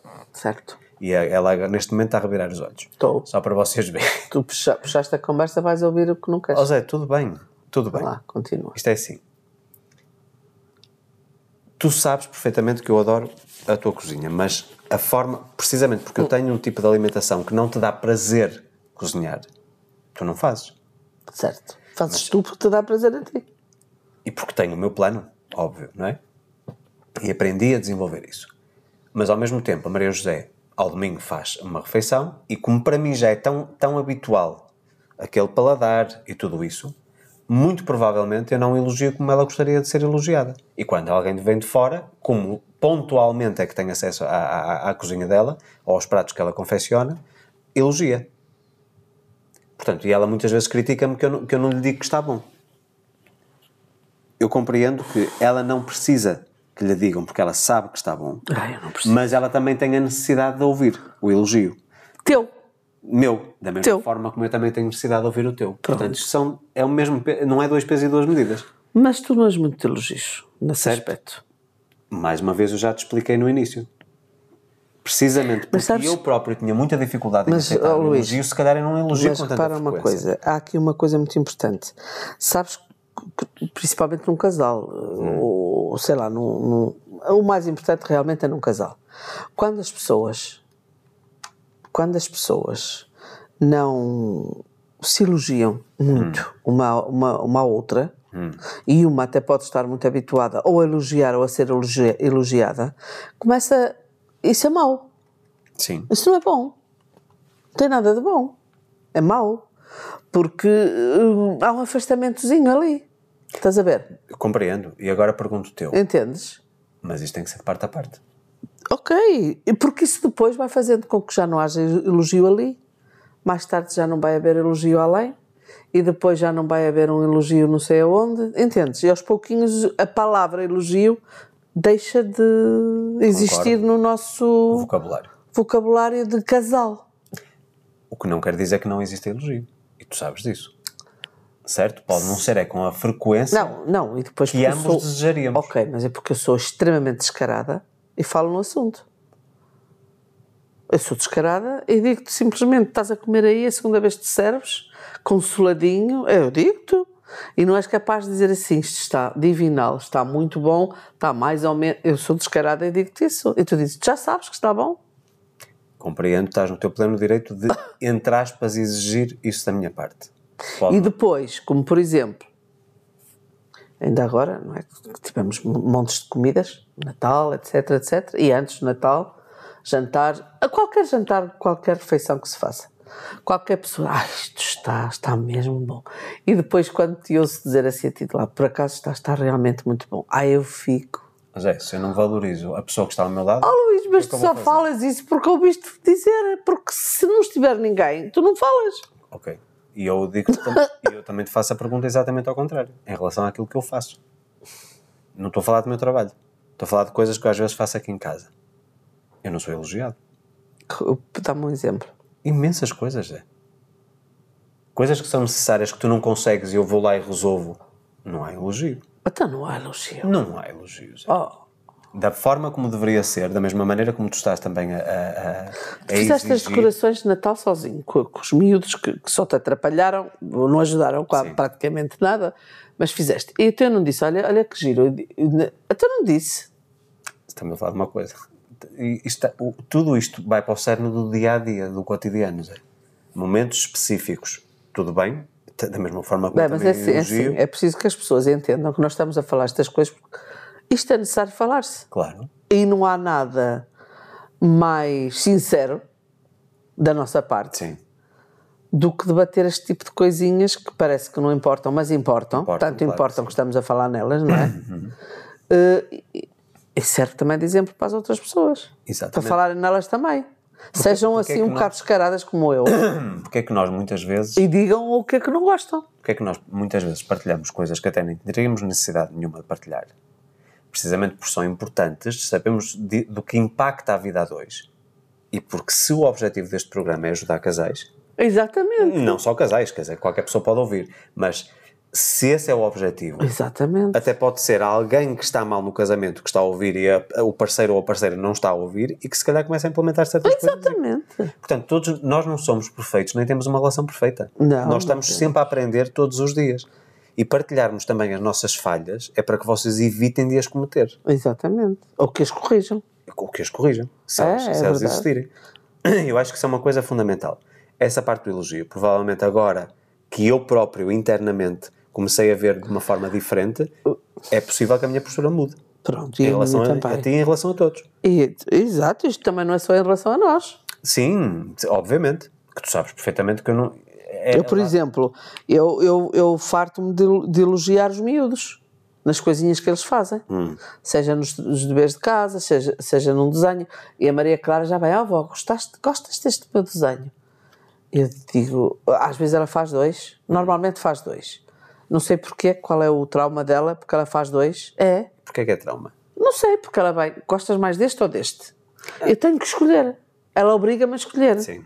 Portanto, na cabeça dela há qualquer coisa ali É porque se calhar se esforçou mais num do que no outro. Não sei, mas eu, eu- pronto, e depois eu estou atenta a ver qual é que ela gosta mais para dizer o que, o, o que ela gosta, percebeste? Ok, mas, mas, mas agora vou- vai aqui a parte de não pai, de educador a, a trabalhar. Mas se tu fores dizer aquilo que ela gosta e ela, já, e ela tem uma percepção, ela está a construir a personalidade dela, tu não estás a, a ajudá-la. Eu sei, Luís, mas é que ela também não. Ela, mas ela ajuda-se, ela própria. Não me deixaste acabar. Ela não me diz qual é o que gosta mais, percebes? Sim. Mas eu vejo assim e tento adivinhar qual é o que ela gosta mais para eu dizer também. E quando não é o que ela gosta mais, ela diz: É? Ai, é deste que tu gostas mais? E eu disse: É, tu não, é do outro. Diz ela: Se calhar era. Não, mas não, tens razão, gosto mais do, deste. Quer dizer, ela também muda. Sim. Entendeste? Sim, mas não interessa, o que interessa é o elogio. Olha, Sim.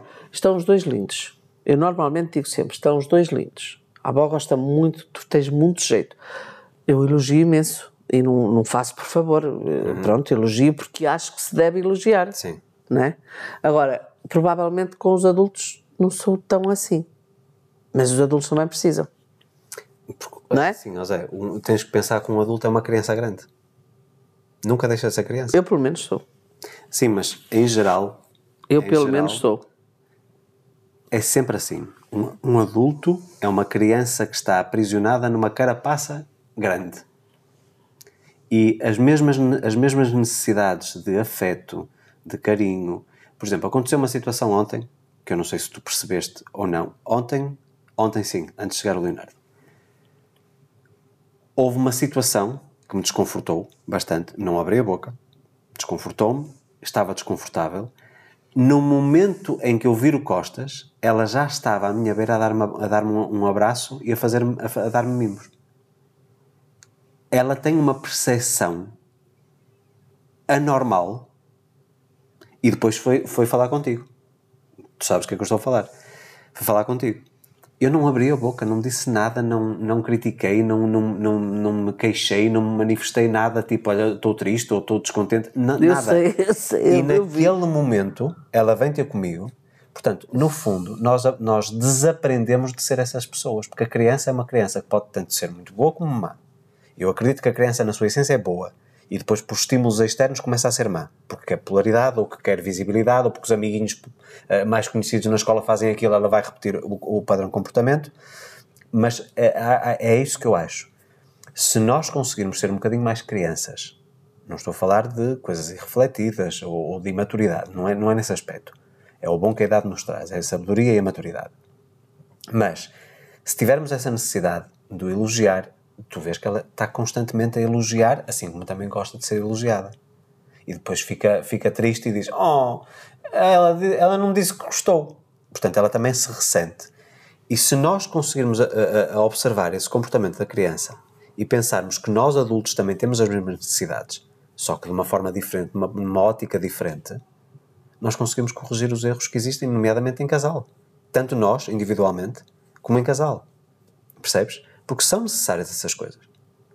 Eu acho que, eu nesse aspecto, não digo que seja mais lamechas, porque tu, em termos de exteriorizar, és mais lamechas aparentemente, mas eu sou uma pessoa muito mais sensível que tu. Eu não vou dizer que tu és uma, cara, uma carapaça dura ou casca grossa, porque casca grossa tem até uma conotação bastante, bastante depreciativa. É diferente. Mas Casca é tu és mais resistente, és mais bruta, vamos dizer assim, certo? E eu se calhar sou mais emocional. Mas aprendi a, a, de alguma forma camuflar essa parte emocional precisamente para me proteger. E até pela questão da profissão, porque se eu fosse a, a ser sem qualquer tipo de, de, de proteção a pessoa que eu sou na essência, eu, eu- cada sessão que eu tinha eh, saía a chorar baba e ranho Pois. certo? Porque eu lido com problemas muito graves. Ahm, dos meus clientes, neste caso. E eu acho que essa parte emocional em que a pessoa não, não tem qualquer problema em abrir-se com, com o parceiro, porque existe agora também aqui uma polémica que está a surgir, que não- provavelmente não andas por dentro disso, que tem a- a ver com a minha pesquisa desta parte social, comportamental e, e- e do que está a acontecer um pouco por todo o mundo. De que houve uma, uma fase em que se dizia que os homens deviam expressar as suas emoções, mas depois existe aqui a contrapartida que é se a mulher percebe, portanto, isto é uma, uma, uma linha. De um lado estão aqueles que dizem, mas se o homem vai de alguma forma vulnerabilizar-se, a mulher vai dizer, mas então quem é que me vai proteger? Eu não quero um homem desses fraco à minha beira, certo? E é aquilo que se, que se chama também o síndrome pó- pós-traumático da guerra. Os homens têm que ser tão fortes, e aqui não estou, estou a falar de homem no sentido comportamental, porque é sim socialmente, e o homem, no fundo, acaba por ter esse papel. O homem tem que ser sempre forte. E quem é que ajuda o homem? Porque é que nós estamos a falar, por exemplo, em relação à comparação de suicídios, taxas de suicídio? É predominantemente suicídio masculino.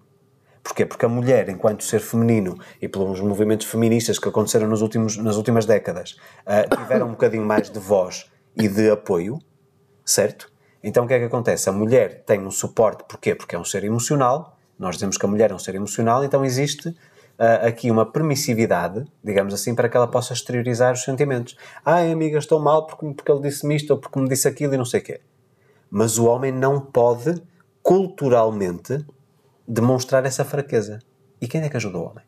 Um homem ir para, para psicoterapia ou para fazer qualquer tipo de terapia psicológica ou psiquiátrica é visto, o homem é um maluquinho, mas se a mulher andar em terapia, ai, porque ela cuida, cuida dela.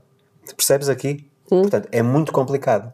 E, e eu acho que todos os casais, eu sou, sou da, da, da equipe que mostrar as nossas fragilidades, eu enquanto homem mostrar as minhas fragilidades não devia ser um sinónimo de fraqueza. Não, e, e és. Não, não, mas, mas espera, mas não devia ser sinónimo de fraqueza. E é. Devia E, ser ma- sinónimo de força. Porque tenho a capacidade para despir a minha armadura e para que a Exatamente. pessoa que está ao meu lado conheça quem eu sou verdadeiramente. mas eu acho que no fundo tu és assim um bocado. Em que aspecto? No- quando estás magoado, quando estás ferido, quando estás a precisar de, de, Colo. Também preciso de colo, exatamente. Desarmas-te. Mas tenho essa necessidade e se tu não me aceitares dessa forma, então não és a pessoa certa para estar ao meu lado. Exatamente. Eu, tu sabes que eu consigo ser a pessoa forte quando preciso de ser, mas eu também tenho a minha parte, a minha parte frágil. E a parte que precisa de ser alimentada. Precisa de ser mimada, precisa de ser cuidada. Assim como tu também tens. Porque tu, mais uma vez, tu tens esse aspecto duro, forte, firme, mas não é assim que tu és na tua essência. E tu sabes disso. Porque tu és a pessoa, por exemplo, quando quebra a armadura, és a pessoa que, te vai mais, mais- que se vai abaixo mesmo, que sofres muito intensamente. E tivemos momentos, especialmente no Brasil, em que tiveste pelo menos duas situações muito específicas em relação a pessoas que tu amavas bem, eh, e gostavas e, e- e nutrias um- uma admiração pelas pessoas e que as pessoas te falharam, te traíram, entre aspas, e que tu andaste doente, fisicamente doente. Certo? E se calhar eu fico magoado, mas provavelmente não, não me vou tão abaixo por essas coisas, porque eu compreendo que o ser humano tem falhas, não, não somos perfeitos. E da mesma forma como eu posso falhar perante outros e tenho que pedir, pedir desculpa à pessoa, a outra pessoa também deveria pedir desculpa. Também está numa posição de erro, percebes? E eu acho que no casal acontece a mesma coisa. Exato. E eu acho que se houver esta abertura, se não houver estas máscaras que muitos criam por causa das situações do cotidiano, até para suportarem melhor problemas e desafios que estejam a, a passar, o, canal, o casal consegue estar muito mais unido, mais forte. Mas é preciso que as pessoas se dispam, não literalmente, mas emocional, psicologicamente, para que realmente haja, haja aqui uma união. Isso tem riscos? Tem riscos. Imagina que a relação acaba. Um dia mais tarde, aquela pessoa sabe tudo sobre ti e, se for por maldade, pode-te prejudicar imenso no futuro. pois, exatamente. Certo? Exatamente. Mas eu Como pergunto- se vê em casos imensos Exatamente, agora eu- nestas redes sociais. E agora eu pergunto: mas se não for para viver tudo o que há para viver durante a relação, dura ela 5 anos, 10 anos, 20 anos ou 50 anos, vale a pena, vale a pena estar com alguém? Não, isso não. Há desentendimentos, há coisas que a pessoa não concorda e tudo isso, acho que tudo deve ser deitado cá para fora e a outra pessoa, isto de ambas as partes, se eu tenho alguma coisa que me desconforta, que partilho contigo, mesmo que não seja importante para ti, ok? Ok. Mas tu dizendo assim, ok, se é importante para ele, então eu tenho que dar atenção. Da mesma forma como para ti. Há muitas coisas que tu me falas sobre algumas uh, coisas que te interessam para ti, a mim não me tem interesse absolutamente nenhum. Mas eu tenho que te dar tempo de antena porque é importante para ti. E se tu és importante para mim, então eu tenho que te dar relevância. Por exemplo, nós temos por, por hábito, um exemplo muito recente, muito, uma coisa muito recente. Nós temos por hábito sempre, ao final do dia, ahm, de termos sempre ah, o nosso momento de. Portanto, eu quando venho para baixo do escritório e treino a, a jantar e tal, vemos séries ou vemos filmes. Temos sempre esse hábito. Ver um filme, uma série, um documentário, qualquer coisa assim, um concerto, qualquer coisa. Mas a Maria José agora tem duas séries que gosta de ver ao final da tarde. Uma delas coincide com o meu horário de treino, mas os dois episódios da seguinte não coincidem com o meu horário de treino. Como tu vês, não me ouviste reclamar de nada, não me interessa nada, não, não me cativa. Aquela, aquela série que tu vês turca não me cativa minimamente, no entanto, eu tenho que te respeitar. Se tu gostas, então eu tenho que encontrar qualquer coisa que, mesmo estando aqui contigo, estando presente e não estando a, a dar atenção àquilo que no fundo. Não, estás a fazer pesquisas e outras coisas. Portanto, Para mas, que eu- mas mais uma vez, eu poderia dizer, Zé, isto é um tempo da vida a dois. Embora eu de vez em quando ainda te diga, olha, olha, olha, olha. Mas Olha, não, não, me eu cativa, sei não me que cativa. não te cativa mesmo. Mas, mais uma vez, se é uma coisa importante para ti, tu poderias ter, tens duas hipóteses. Ou vês aquilo no momento em que aquilo está a ser transmitido, certo? Ou grave. Ou gravas e vês num horário, que acontece? Ainda ontem tinha aqui gente em casa, gravei. Percebes? Pronto. Portanto, mais uma vez eu tenho que respeitar isso. E, no entanto, eu poderia exigir e dizer assim, não, então, aliás, neste momento temos para aí 30 filmes para ver, Também estamos sem televisão agora.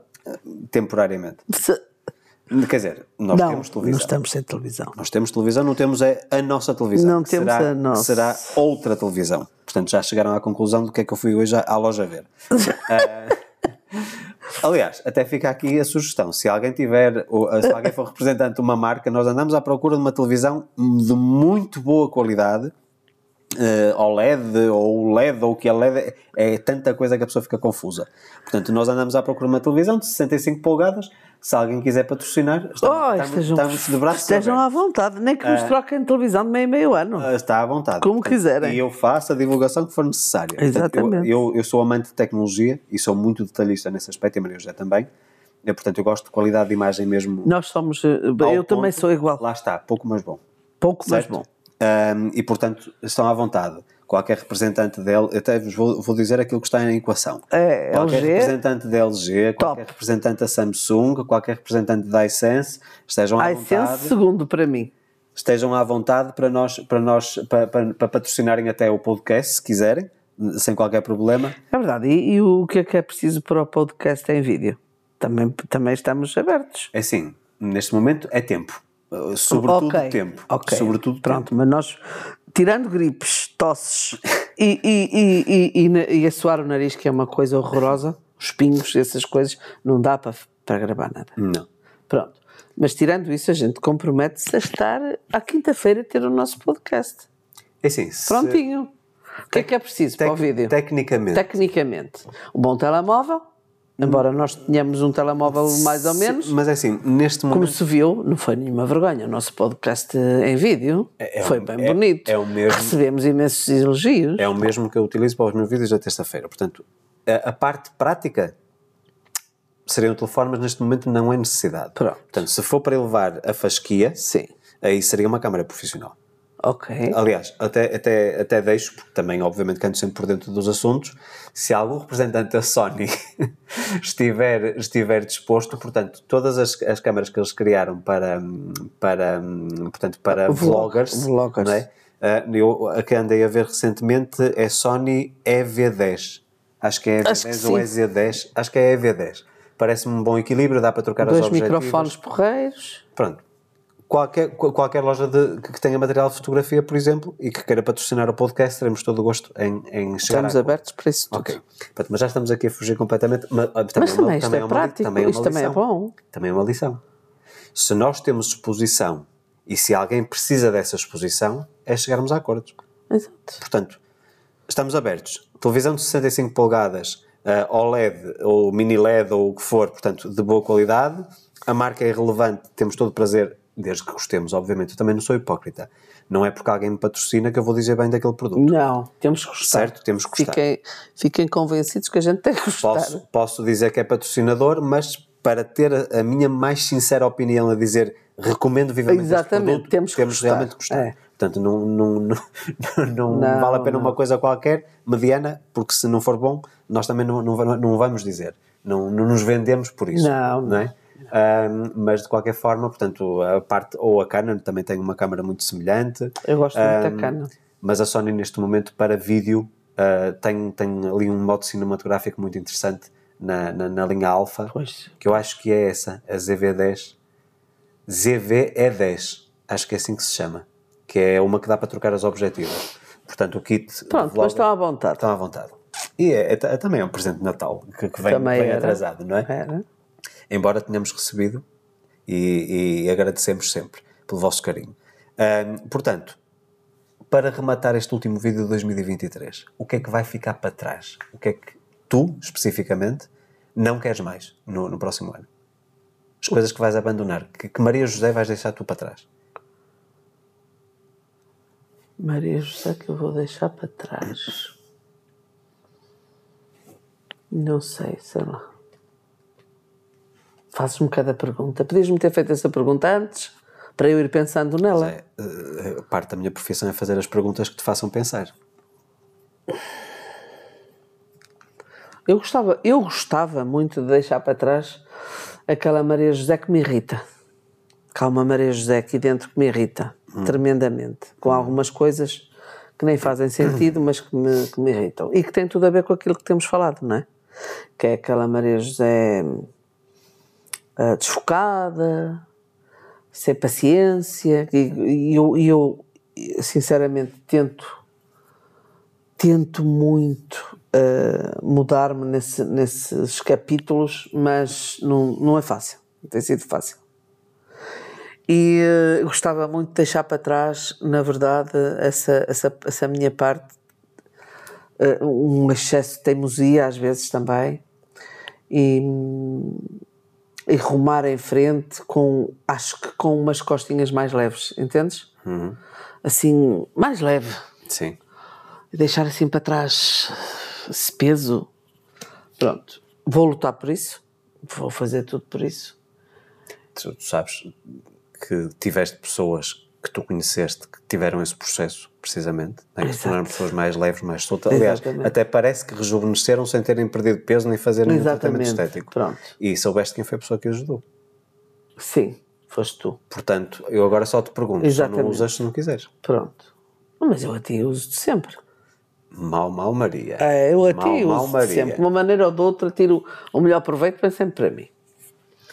Porque ouço, ouço-te todos os dias, não é? Manhã à noite. Não necessariamente assim, como eu digo, Sim. porque muitas vezes estamos separados.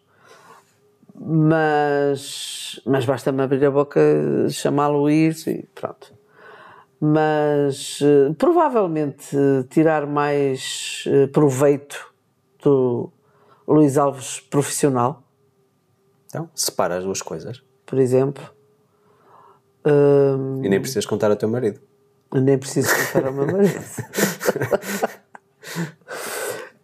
Hum, e sim, até se pode fazer assim umas brincadeiras, Então? por exemplo.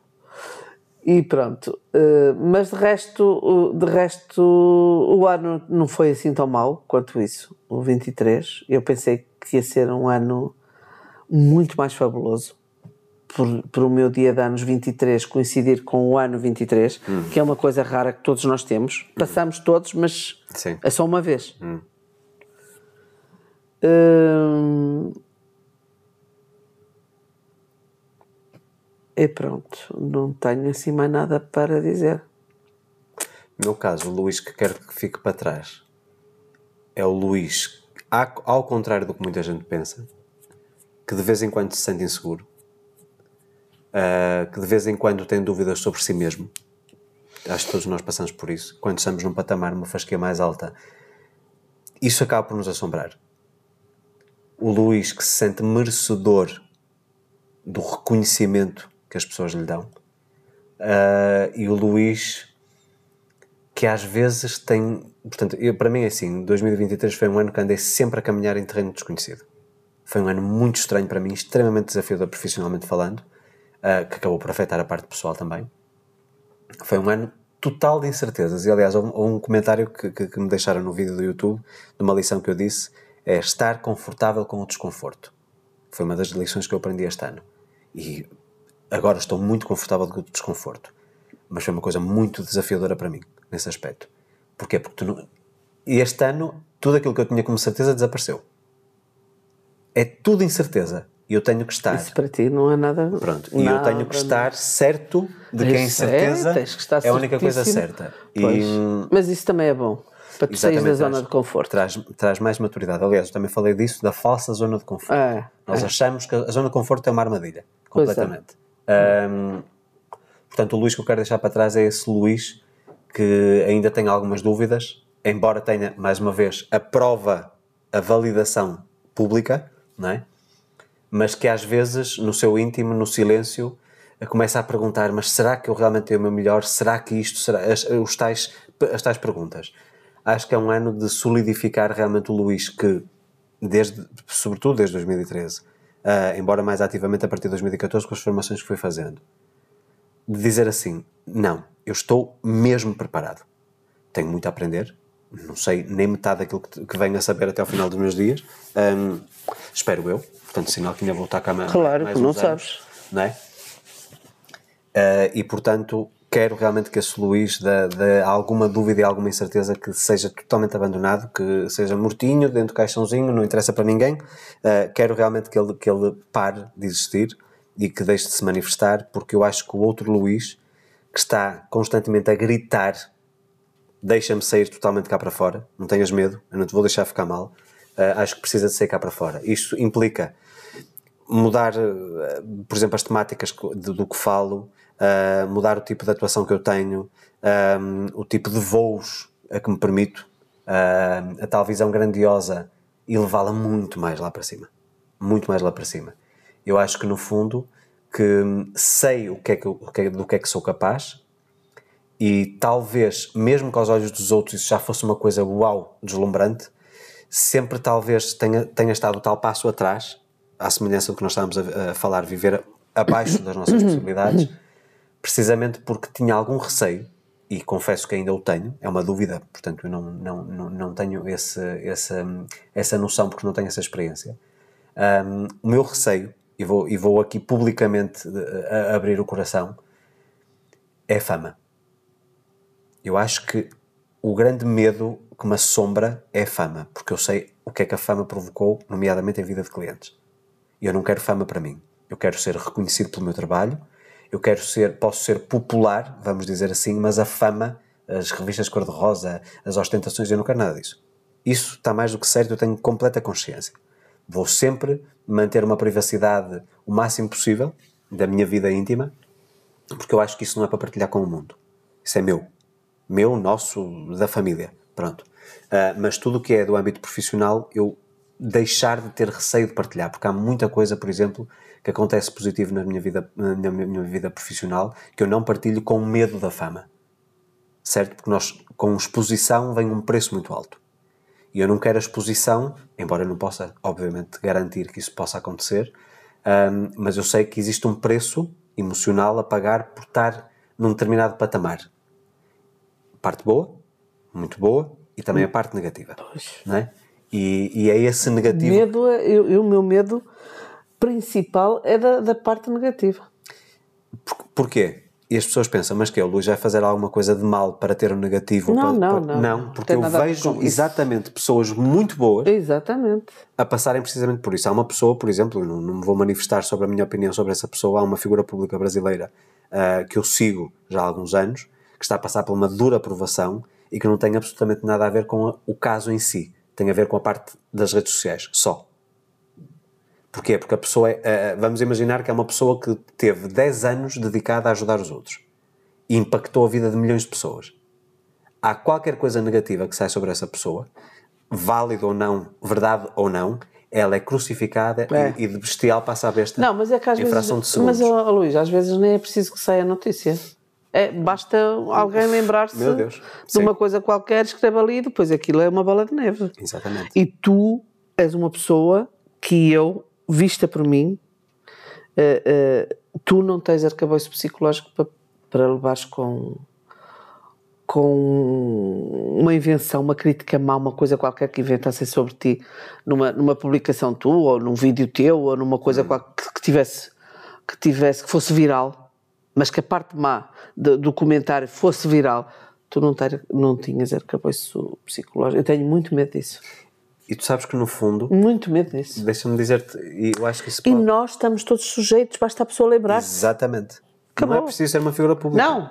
Bah, não. Nós já vemos vidas próximas a nós a serem completamente destruídas Exatamente. e não er- nem eram as pessoas mais famosas. Não, Não, e nós sabemos disso. Nós já passámos muito por Basta algum, pessoas, algum- nossas amigas. E peço desculpa pelo- pela, pela linguagem que eu vou utilizar. Basta algum anormal não ter nada que fazer e querer prejudicar outra É pessoa verdade. para, para descarregar as suas próprias frustrações individuais e destrói a vida da pessoa. Exato, isso fica destruída. Mas- não há nada sabes- que, que- que se possa fazer. Mas sabes aquilo que, que- que eu te vou dizer, e pode ser alguma inocência da minha parte, mas eu não quero acreditar nessa, que seja inocente. Embora eu acredite que o ser humano tem a essência, sobretudo, boa, existe má, obviamente, existe muito mal no mundo. Para existir bem, tem que existir mal. Portanto, tem que haver os dois espectros. A lei da polaridade é sempre válida. Mas como eu acredito no ser humano, acredito que, independentemente do que possa hipoteticamente acontecer, eu não preciso de ter arcabouço psicológico para lidar com isso. Então, Compreendes onde eu quero chegar? Eu não quero, portanto, eu não quero acreditar que eu precise necessariamente desse arcabouço, arcabouço psicológico porque eu acredito no melhor do ser humano. Ah, Mais uma vez, tá bem, mas eu não. posso estar a ser inocente, certo? ok, porque tens a já tua vi. maneira de pensar, eu tenho a minha. Agora, não, isso não significa que eu não tenha que estar preparado, Ok. certo? E- Isso tu tens de estar preparado todos Óbvio, os dias. Uma óbvio. pessoa que publica coisas que Óbvio, anda nas óbvio. redes sociais tem que estar Mas agora preparada. compreendo o seguinte. Sabes aquela tal, tal situação, e que que já falei sobre isto hoje, já falei sobre isto no passado, de às vezes as pessoas acharem que eu sou frio? Isso faz parte dessa preparação. Compreendes? Agora, não vou mentir que a pessoa mais forte do mundo também é abalada. Claro que é balada. Podem não demonstrar. é? E eu acho que nem é questão de- do ser abalado. Vamos imaginar. Se alguém falasse uma mentira sobre mim e eu soubesse que era mentira e vinha-me justificar, era a parte que me competia fazer. Só. Ponto final. Desmentir aquilo que foi dito. Esta pessoa, por exemplo, que estou a falar especificamente, desmentiu já tudo ponto por ponto. Ok? Curiosamente, até acho que está a ter um efeito exatamente inverso. Está a aumentar imenso a popularidade. Ahm, e a onda de solidariedade para com a pessoa está, está gigantesca. De qualquer forma, eu penso assim: depois de eu fazer isso, eu acho que o principal ponto de sofrimento nem tem a ver com a pessoa, tem a ver com a quem está à volta, a família. os Família, amigos. os amigos. É, isso é. Isso é cruel do ser humano. É. É lamentável como é que as pessoas não pensem nas consequências Não pensam nas catastróficas que isso possa trazer para os filhos, Não. No, no- no meu caso, para as minhas sobrinhas, para, para os meus netos, para a minha mulher, para os meus pais. Ah, Não, não pensam, Luís. Não pensam. Entendes? Sabes que não pensam. eu acho que as pessoas têm, Eu acho até o contrário. Acho que há pessoas que têm prazer gozo, têm gozo, têm gozo. em fazer sofrer as tuas sobrinhas, as tuas netas, os teus pais. Tem exatamente o Uma contrário. maneira indireta de me, de me atingir a mim. De te atingir a ti. Portanto, Agora, remar- tu perguntas-me assim, tu não tens medo disso? Eu tenho medo, não, não estou a falar por mim, porque eu não, não, não sou ninguém na- nas redes sociais, graças a Deus eu não sou ninguém. Mas tenho medo por ti, tenho. Hum. Mas é, mas é, é Até, que, até que te atinge, como é que eu ia dizer? te Até que, atinjam a ti por mim. Aliás, já te atingiram de outras maneiras. Que me, ati- que me atinjam a mim, ou seja, que eu seja o o alvo. alvo para me atacar a mim. Para- Exatamente. É assim, mais uma vez, há sempre exceções à regra. E eu acredito vivamente que aquilo que eu chamo família Luís Alves, que a comunidade é muito unida, muito coesa, não quer dizer que não hajam, como eu digo, os penetras que estão ali apenas para destabilizar. Felizmente eu acho que não, não sinto isso, não vejo, não vejo isso. Mas acho que Pode existe... aparecer um maluco. Pode, Do óbvio. nada. Mas eu acho que existe aqui uma, um, um senso de união, um senso de comunidade tão grande que, caso isso hipoteticamente possa acontecer, que existe ali uma comunidade de apoio para com a pessoa. Percebes? Isso também nós vemos nas redes sociais. Qualquer agora- pessoa que tem milhões de seguidores também tem. E agora, agora tudo vai, Mas isso vai não depender... tira o sofrimento, Ok, mas, seja, mas lá está, mas faz parte da vida. Isto é o bullying levado a um extremo. Mas eu não quero passar por isso. E, não, e não queremos. E aliás, nem devemos falar sobre isso. Não, não, não, porque atraímos. isso, Exato. Nós estamos a atrair. Não, não vamos falar. Mas aquilo que eu, Mas é que eu acredito, É. e para rematarmos este episódio, porque já estamos em duas horas, quase duas horas, hum, quero deixar para trás esse Luís, precisamente porquê? Porque quero que o Luís, que acredita na esperança, no mundo melhor, em pessoas melhores e que pode ativamente contribuir para que isso aconteça. Uma coisa é acreditar que o mundo pode ser melhor, isso é a coisa mais, mais efêmera do mundo, mais uma vez. Mas se eu sei que através do meu trabalho, daquilo que eu faço todos os dias, eu posso contribuir, contribuir nesse processo, então eu vou ativamente estar muito envolvido nesse processo. Não só no sentido individual, de mudar a vida das pessoas individualmente, mas também mudar a vida coletivamente. Portanto, meus amigos, último, último episódio de 2023. Quero, da minha parte individual, agradecer por todo o carinho que vocês me transmitiram ao longo do ano, por toda a fidelidade, por toda a confiança, por tudo aquilo que vocês partilharam comigo, por todos os testemunhos, e agora agradeço profundamente por tudo isso, que me vão chegando, nova- novamente, muitas vezes de forma privada, mas também algumas vezes de forma pública. Terei todo o prazer em partilhar esses testemunhos. Ahm, quero contar com a vossa presença ao longo do ano, do próximo ano. Uh, partilhem o podcast, partilhem os meus vídeos, partilhem livros, partilhem cursos, partilhem tudo aquilo que eu tenho para entregar, porque isto é o fruto da minha missão e a ferramenta que eu tenho para vos auxiliar e para estarmos aqui realmente na construção de um mundo melhor. Maria José, da tua parte. Da minha último, parte? Último episódio de 2023. as Da minha despedidas. parte, eu desejo que todas as pessoas que nos acompanham e que, que gostam de nós hum, tenham, consigam até à, à meia-noite do dia 31, Até 23,59.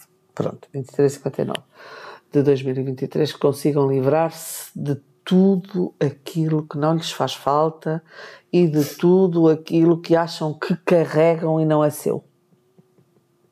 Desejo de fundo do coração que todos consigam fazer isso e que entrem no dia 1 de 2024 leves, felizes, saudáveis.